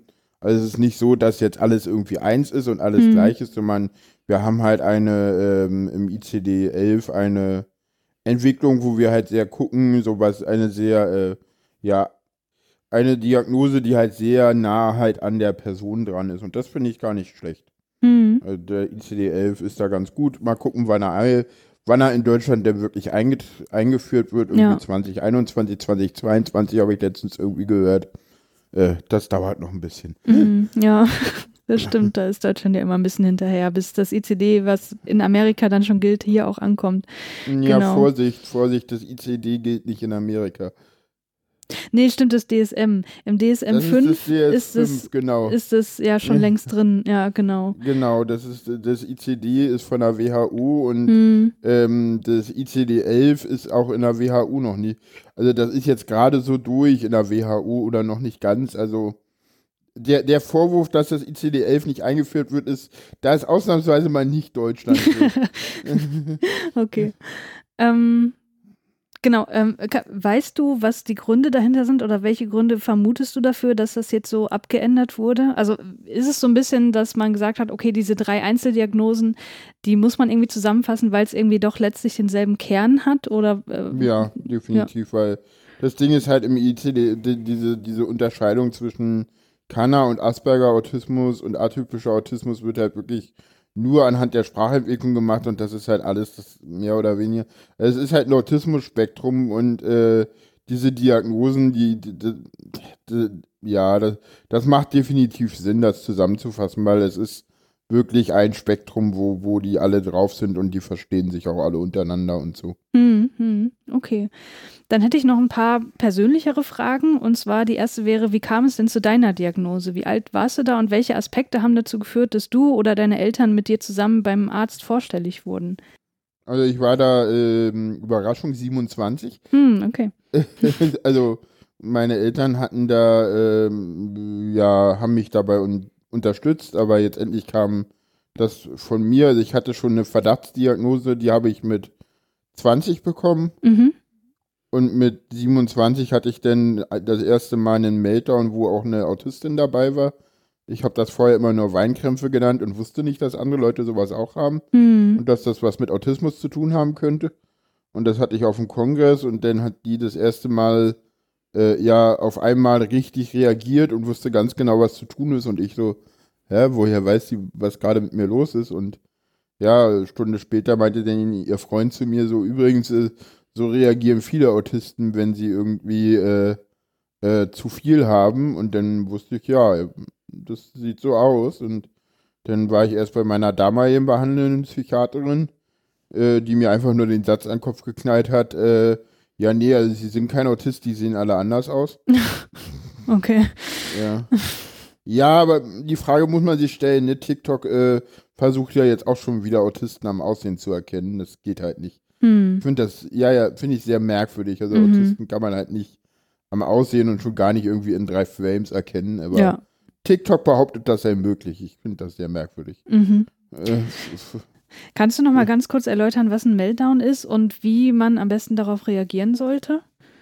ähm, was ist ein Meltdown? Ein Meltdown ist im Prinzip, das sieht von außen aus wie ein äh, Wutausbruch. Also ich heule, man ist auch äh, autoaggressiv gegen sich selber in dem, in dem, also bei mir zumindest. Also ich bin dann auch so, dass ich versuche halt mich einzukriegen mit dem Kopf, teilweise auch den halt äh, versuche mich halt äh, äh, zu stimulieren, halt durch Kopf gegen die Wand schlagen. Das klingt Mhm. halt sehr brutal, aber ähm, im Prinzip versuchen da nicht gucken und versuchen, dass keiner guckt und möglichst äh, Abstand halten und äh, am besten nicht irgendwie das tun, was man äh, normalerweise tut, also hingehen und streicheln oder anfassen, weil Hm. äh, das äh, erstens, das sind noch mehr Reize, zweitens, es kann passieren, dass du eine gewischt bekommst, weil der Autist oder die Autistin in, in der Situation sich überhaupt nicht in Kontrolle hat. Hm. Und insofern äh, am besten immer ja gucken, dass das, äh, dass man, dass die Leute nicht gucken und dass halt irgendwie, wenn da irgendwie eine Vertrauensperson in der Nähe ist, dass die dann äh, informiert wird, wenn man das weiß oder so. Mhm. Weil Okay. die weiß dann, weil die weiß dann auch, was zu tun ist. Ja. Und ähm, die macht dann auch Sachen, die andere nicht machen sollten, weil die weiß halt auch ganz genau, okay, wenn ich mich jetzt da vorstelle, dann kriege ich halt den Kopf voll im Bauch gerammt.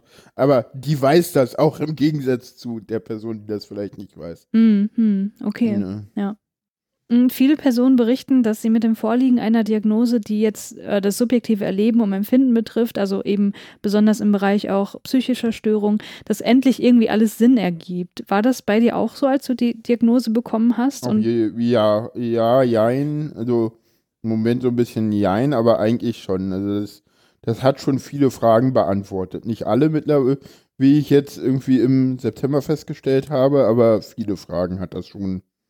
Also ich dachte erstmal so, ja, jetzt habe ich endlich rausgefunden, was mit mir alles falsch, äh, ähm, ja, anders ist, nicht falsch, anders. Mm, Ne? Und dass da noch viel mehr hintersteckt, das kam dann später. mm. Was hat sich denn seit der Diagnose für dich persönlich geändert? Gab es da irgendwas, wo du sagst, okay, das ist jetzt irgendwie ähm, anders oder besser als im Vergleich zu der Zeit, wo ich die Diagnose noch nicht hatte? Oh, eigentlich alles. Also ich, äh, ich konnte halt viel besser erklären, äh, warum ich äh, gewisse Dinge anders wahrnehme. Also ich konnte halt sagen, äh, äh, ich, wu- ich habe mich halt viel mehr verstanden. Also Hm. ich konnte halt sagen, ja, ich verstehe halt nonverbale Kommunikation nicht. Äh, ja, ich bin halt besonders, ich kann halt, äh, ja, ich habe halt eine Reizüberflutung, ja, ich äh, nehme viel mehr Dinge wahr als andere. Also früher habe ich das alles für normal gehalten und dachte immer so, wie, wie halten die anderen Leute das aus? Und wenn man dann irgendwann feststellt, okay, diese ganze Reizüberflutung, die haben die anderen Leute gar nicht, Hm. äh, dann geht man damit halt auch anders um und merkt halt auch, dass das ja ein ja, anderes Bewusstsein dafür da ist, dass man halt auch, ja, wie soll ich sagen, ja, genau. Hm, Also dass ähm, vielleicht sozusagen sowohl die Reaktion andere von anderen Leuten auf dich sich wahrscheinlich verbessert hat, weil sie das irgendwie besser einordnen konnten, aber andersrum wahrscheinlich genauso, oder? Also das, so hat sich das für mich gerade angehört, dass du sozusagen ähm, das Verhalten und Erleben von, von neurotypischen Leuten halt auch vielleicht ein bisschen besser nachvollziehen kannst, oder? Hab ich Auf da, jeden Fall, ja, genau. Ich habe halt festgestellt, dass es da Unterschiede gibt und Ja. dadurch, genau. Ja, okay. Ähm, gibt es denn Aspekte am Autismus, die du gern loswerden würdest, wenn es ganz einfach ginge? Nee, Okay. tatsächlich nicht, weil die gehören halt alle irgendwie zu mir und ja. Ja, ja, vielleicht die Meltdowns, aber die gehören halt irgendwie auch dazu. Also, ja, die Meltdowns stören, aber das ist, die gehen halt auch nicht weg. Also, das ist halt, ich meine, man sagt ja auch nicht Mensch mit Autismus, sondern Autist oder Autistin, weil das Mhm. irgendwie, äh, ja, so prägend auch ist. Mhm, mhm. Ne, und nee, ich, ich, nee, das gehört halt zu mir. Und das Mhm. gehört auch alles zu mir. Und es ist auch gut so, dass das alles, also, nee, nee. Okay. Ich habe auch eine, eine Weile nachgedacht über die Frage und da ist mir nichts eingefallen. Ja, die Meltdowns nerven und ja, die Reizüberflutung nervt und ja, wäre cool, wenn man das irgendwie alles irgendwie einschränken könnte, aber ich könnte mir nicht vorstellen, dass das irgendwie, ja, irgendwie mit einer Pille weggeht oder so, weil dann bin ich ja ein Mhm. anderer Mensch und das, ja, will ich ja auch nicht. Ja, ja, okay. Dann äh, positiv gefragt, welche Aspekte am Autismus schätzt du denn? Dass ich, dass ich ähm, sehr direkt bin. Dass ich, äh, dass ich halt klar raussagen kann, äh, was Sache ist und ja, den Leuten auch sagen kann, hey, ich, ich bin direkt, äh, nimm's mir nicht übel, aber ich sag halt klar, was ich denke und Mhm. ja, das, das tut halt manchmal auch dem Gegenüber weh oder ja, aber das, ja, das, das ist, glaube ich, was. Mhm. Und, ja. Aber ich meine, wenn das Gegenüber darüber Bescheid weiß, dann kann es das ja auch wieder einordnen. Insofern, ähm, ja. Ja, das ist so ein bisschen so dieses, äh, man muss es, also ich merke immer, dass die Leute, dass die Leute das erleben müssen. Also dieses, Hm. äh, ja, ja, ich verstehe, also die, die ersten Male sagen die mal hier, ja, ja, kein Problem, komme ich mit klar. Und wenn sie das dann wirklich mal erleben, dann Hm. danach verstehen sie, was ich meine. Also Hm. das ist immer so, ja, äh, die, zuerst sagen die Leute mal so, ja, ja, kein Problem. Und wenn man dann irgendwie mal irgendein Projekt äh, mit denen gemacht hat und die wirklich verstehen, was ich meine mit diesen, äh, ich meine, äh, ich bin direkt und sage ehrlich, was ich denke, danach wissen die Leute dann halt irgendwie wirklich, wie ich das meine. Mm, mm. Okay, Ja. verstehe, ja. Ähm, unsere HörerInnen, also unseres Podcasts, sind, glaube ich, sehr divers. Also wir haben viele Leute, die einfach gerne Kinofilme gucken und darüber irgendwelche weiteren Informationen haben möchten, aber auch viele, die beispielsweise Psychologie studieren und wirklich großes Interesse an solchen Themen haben. Gibt es denn etwas, was du unseren HörerInnen gern mit auf den Weg geben würdest? Ähm, ja, gerade an die Psychologie-StudentInnen, äh, beschäftigt euch mit Autismus und wenn, äh, weil gerade auch im Studium, weil das ist, ähm, äh, es gibt nichts Schlimmeres als äh, PsychologInnen oder PsychiaterInnen, die keine Ahnung von Autismus haben und dir dann irgendeinen Scheiß erzählen. Ja. Und es gibt da viel mehr Autistinnen draußen, als ihr denkt. Hm, okay. Gut. Dann Die danke. meisten davon übrigens ohne Diagnose und zwar in allen Ja. Altersschichten. Ja, ja. Äh, da will ich auch noch mal ganz kurz, also ist auch wieder keine Frage, die ich aufgeschrieben habe, aber weil, weil ich das äh, auch total interessant fand. Ähm, die Diagnose gibt es ja tatsächlich noch gar nicht lange, ne? Und ähm, was ich auch gelesen habe, ist, dass viele erwachsene AutistInnen ja eben diese Diagnose gar nicht haben, weil ähm, gerade dieser frü- frühkindliche Autismus, da wird ja auch geguckt, also ne, das muss ja sozusagen in den ersten Lebensjahren schon da gewesen sein und dass eben erwachsene Autistinnen, die eigentlich da reinfallen würden, eben diese Diagnose nicht bekommen haben, weil es in der Kindheit noch gar nicht äh, als Diagnose existent war. Das ja, fand ich, ich. glaube, ich glaube, dass es bei den erwachsenen Autisten eher um die Asperger-Autisten geht. aha, okay. Die frühkindlichen Autisten, die wurden schon größtenteils auch früher schon diagnostiziert. Also die, die Dunkelziffer ist eher bei den Asperger-Autisten zu sehen, Hm, weil die okay. besser kompensieren können. Also wirklich krasse frühkindliche Kanner-Autisten, die, äh, die hat man denn meistens schon früher, ähm, ja, ähm, sag ich mal, also weil da dann auch wirklich die Sprache teilweise eingeschränkt ist und und und. Ja, Da okay. gab's, ja. also da, also ich, ich habe auch schon mit keiner Autisten zu tun gehabt, äh, die ähm, ja haben es, also ich sag immer so diese, man sagt ja immer so, die ha das ist nicht, äh, man sagt immer manchmal so, äh, Asperger Autismus sei die milde Form, das ist halt Bullshit, weil Hm, äh, ich finde so ein, ein kleiner Autist, den man das halt ansieht, äh, wo man halt merkt, okay, der ist besonders und zwar sofort. Hm. Das ist halt viel, der hat es halt teilweise einfacher als ein Asperger-Autist, der erstmal wie ein NT gelesen wird. Hm. Ne? Also ich bin halt komplett unsichtbar, was meine Behinderung angeht. Mm, mm. Ja, verstehe.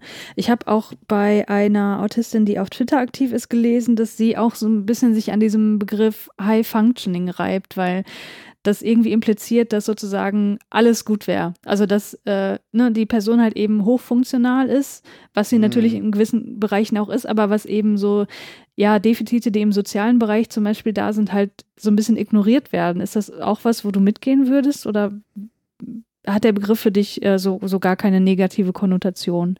Weiß ich nicht, letztendlich ist es so, dass hochintelligente Menschen, also Leute, die jetzt hochintelligent sind, da sagt man ja auch, denen sagt man ja auch immer nach, dass sie im sozialen Bereichen eher Probleme haben. Hm. Weil das, das, das denn sozusagen, also weiß ich nicht, äh, ne, wenn es mir zu gut geht, dann geht es mir ja auch nicht gut. Also so sehe ich diesen Begriff so ein bisschen. Ne? Also in der Mhm. Manie geht es mir halt nicht gut, sondern zu gut. Und High Functioning sagt halt, ich bin, äh, ich funktioniere halt äh, ja zu gut und klar hat das auch Probleme. Mm. Also, Ja. aber da, da, da, da fragst du fünf Autisten und kriegst zehn Meinungen. Ja, ja, das glaube ich, ja.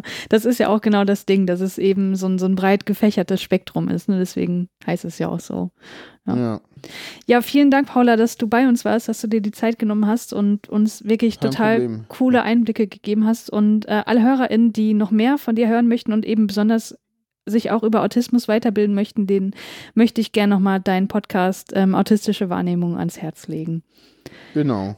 Genau. Ja, vielen Dank. Dann äh, Ja. wünsche ich dir noch einen schönen Tag. Schön, Ja, dass du bei uns danke. warst. Ja, tschüss. Tschüss.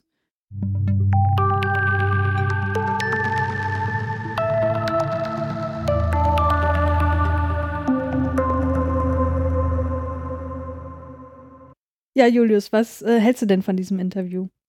Ja, sehr interessant. Ja, ich finde es ja auch sehr wichtig, dass wir eine Person hier zu Wort kommen lassen, ähm, die auch selber davon betroffen ist. Und das ist ja auch immer interessant, wirklich dann aus, aus einer persönlichen Sicht sowas auch mal zu hören. Mhm. Ne? Also das ist einem sonst ja gar nicht so bewusst, weil du hast ja davor sehr viel ähm, ne, Theorie und so weiter ähm, uns näher gebracht, aber dann nochmal von der Betroffenen das selbst zu hören, das ist dann nochmal was ganz anderes. Mhm. Und ähm, ja, fand ich sehr interessant und ich werde auch gern mal in den Podcast reinhören, weil sie ist ja auch selber Podcasterin.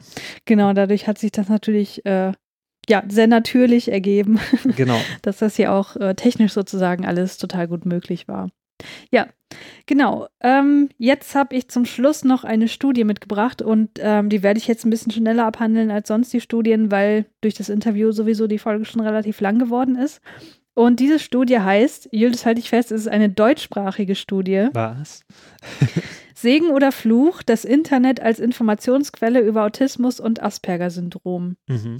von Inge Kambecker und Kolleginnen aus der Philipp-Universität in Marburg. Und die Inge Kambecker, die ähm, ist eine Autismus-Expertin, wie mir scheint. Also sie hat da schon sehr viel publiziert in dem Bereich und die wird auch als Expertin angefragt von Medien zum Beispiel.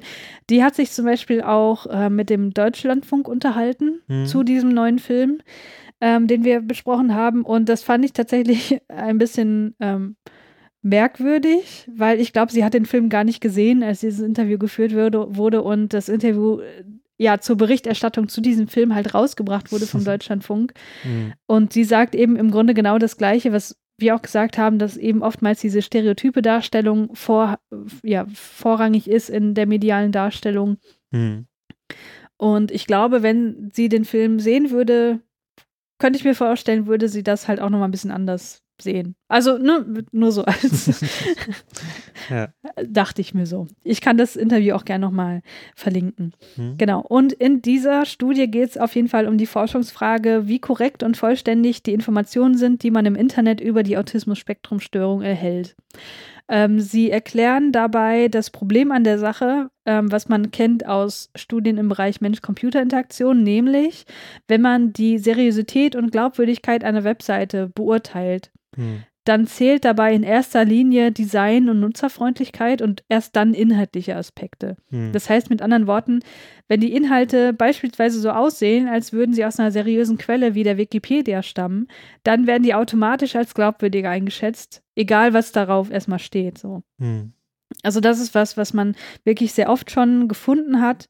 Ähm, beispielsweise habe ich da auch auf einem Kongress mal ähm, ja, Studienergebnisse vermittelt bekommen, wo es darum ging, dass auch falsche Aussagen, also Fake News, als glaubwürdiger eingeschätzt werden, un unabhängig vom Inhalt, wenn es einfach seri seriös präsentiert wird. Und Mhm. deswegen liegt da halt echt ein großes Risiko.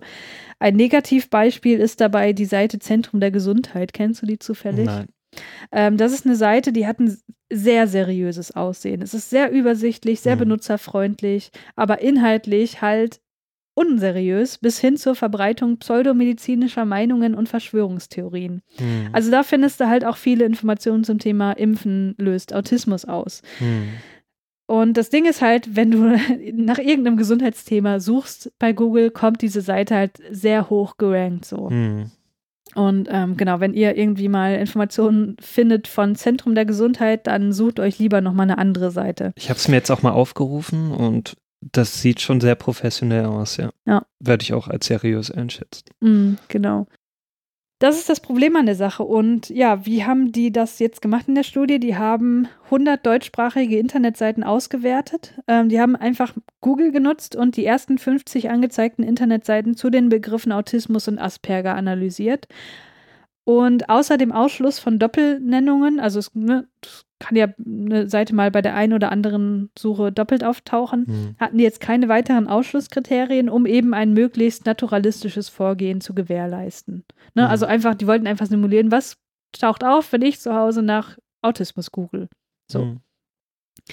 Dann wurde eine systematische Einschätzung vorgenommen von, jeweils zwei bis vier Beurteilern nach einem standardisierten Kriterienkatalog und äh, es wurden Qualitätsscores vergeben für die Richtigkeit, Vollständigkeit, Aktualität und Benutzerfreundlichkeit. So, und wie waren jetzt die Ergebnisse? Nach Ausschluss der Doppelungen waren es 96 Websites, die da beurteilt wurden. Am häufigsten waren dabei Internetseiten von Verlagen, Magazinen oder Zeitschriften, zum Beispiel sowas wie Welt.de. Dann Seiten von Vereinen, die sich eben mit Autismus beschäftigen. Dann Gesundheitsportale, wie sowas wie Zentrum der Gesundheit. Dann Lexika und Selbstberichte. Ähm, also sowas wie persönliche Blogs von Betroffenen und Selbsthilfevereinen. Hm. Genau. Und bezüglich der Qualitätsmerkmale wurde festgestellt, dass nur bei 39 Prozent wissenschaftliche Quellen angegeben wurden. Ähm, 38 von den 96 Webseiten enthielten unter 20 Prozent korrekter Informationen. Nur 13 Internetseiten enthielten über 80 Prozent korrekte Informationen. Und falsche Informationen bestanden besonders im Bereich der Behandlung von Autismus-Spektrum-Störungen. Hm. Fehlende Informationen gab es besonders häufig im Bereich der Differentialdiagnostik, also dass eben nicht aufgeführt wurde, welche Störungen auch Autismus sein könnten, wenn Mhm. jemand vorstellig wird. Und bei 45 Prozent der Internetseiten wurde, wurden überhaupt keine Angaben zur Aktualität der Informationen gemacht. Bezüglich der Benutzerfreundlichkeit der Webseiten gab sich ein sehr variables Bild. Ungefähr jeweils ein Drittel wurde als sehr benutzerfreundlich, neutral oder weniger benutzerfreundlich eingeschätzt. Insgesamt ähm, haben die dann noch so einen so einen Allgemeinqualitätsscore vergeben und sieben, ein, äh, 71 Prozent der Webseiten erhielten einen Qualitätsscore von mangelhaft oder ungenügend und nur 6 Prozent erhielten den bestmöglichen Score. Hm. Also ein eher erschütterndes Bild, würde ich mal behaupten. Hm. In der Diskussion gehen Sie jetzt noch ein bisschen genauer auf die Ergebnisse ein. Sie sagen, relativ wenige falsche Informationen werden vermittelt. Also das ist positiv anzunehmen. Also es gab halt auf verschiedenen Webseiten immer wieder die gleichen falschen Informationen. Ähm, aber es waren halt falsche Informationen, die zu schwerwiegenden Konsequenzen für den Einzelnen führen können. Also eben beispielsweise der Zusammenhang zwischen Impfen und Autismus. Und besonders riskant ist das eben in Verbindung mit einem ansprechenden Design der Website. Außerdem gab es viele fehlende Informationen bezüglich Differentialdiagnostik, also zu welchen anderen Diagnosen muss man die Autismus-Spektrum-Störung abgrenzen, zu welchen gibt es Überschneidungen hinsichtlich der Symptomatik. Und da sagen sie, dass oftmals in Artikeln über Autismus äh, diese als Wahrnehmungsstörung bezeichnet wird, was ja erstmal nicht falsch ist, weil es geht ja viel um Wahrnehmung. Mhm. Aber es wird eben nicht deutlich genug, dass auch andere Störungen mit einer gestörten oder veränderten Wahrnehmung einhergehen. Und das Gleiche gilt für Schwierigkeiten bezüglich Perspektivenübernahme. Mhm. Also nicht jeder, der Schwierigkeiten damit hat, ist Autist. Und da sagen sie, wird das aus den Informationen oftmals nicht deutlich. Außerdem sagen sie, dass auch Stereotype hier bedient werden, dass also beispielsweise eine überdurchschnittliche Intelligenz oftmals als Symptom genannt wird. Und es werden auch häufig prominenten Personen Autismus äh, wird denen angedichtet, obwohl es dafür keine Belege gibt. Zum Beispiel mhm. Albert Einstein wird da oft genannt. Mhm. Ja, was sie jetzt halt besonders kritisch finden, ist, dass diese unspezifischen Beschreibungen von Symptomen dazu führen können, dass sich viele Personen darin wiederfinden. Ne? Also ich habe ja auch so, als ich recherchiert habe, gedacht, so, oh ja, das trifft auf mich zu und das kenne ich auch und so. Mhm. Und dadurch möglicherweise unbegründete Krankheitsüberzeugungen entstehen können. Ja.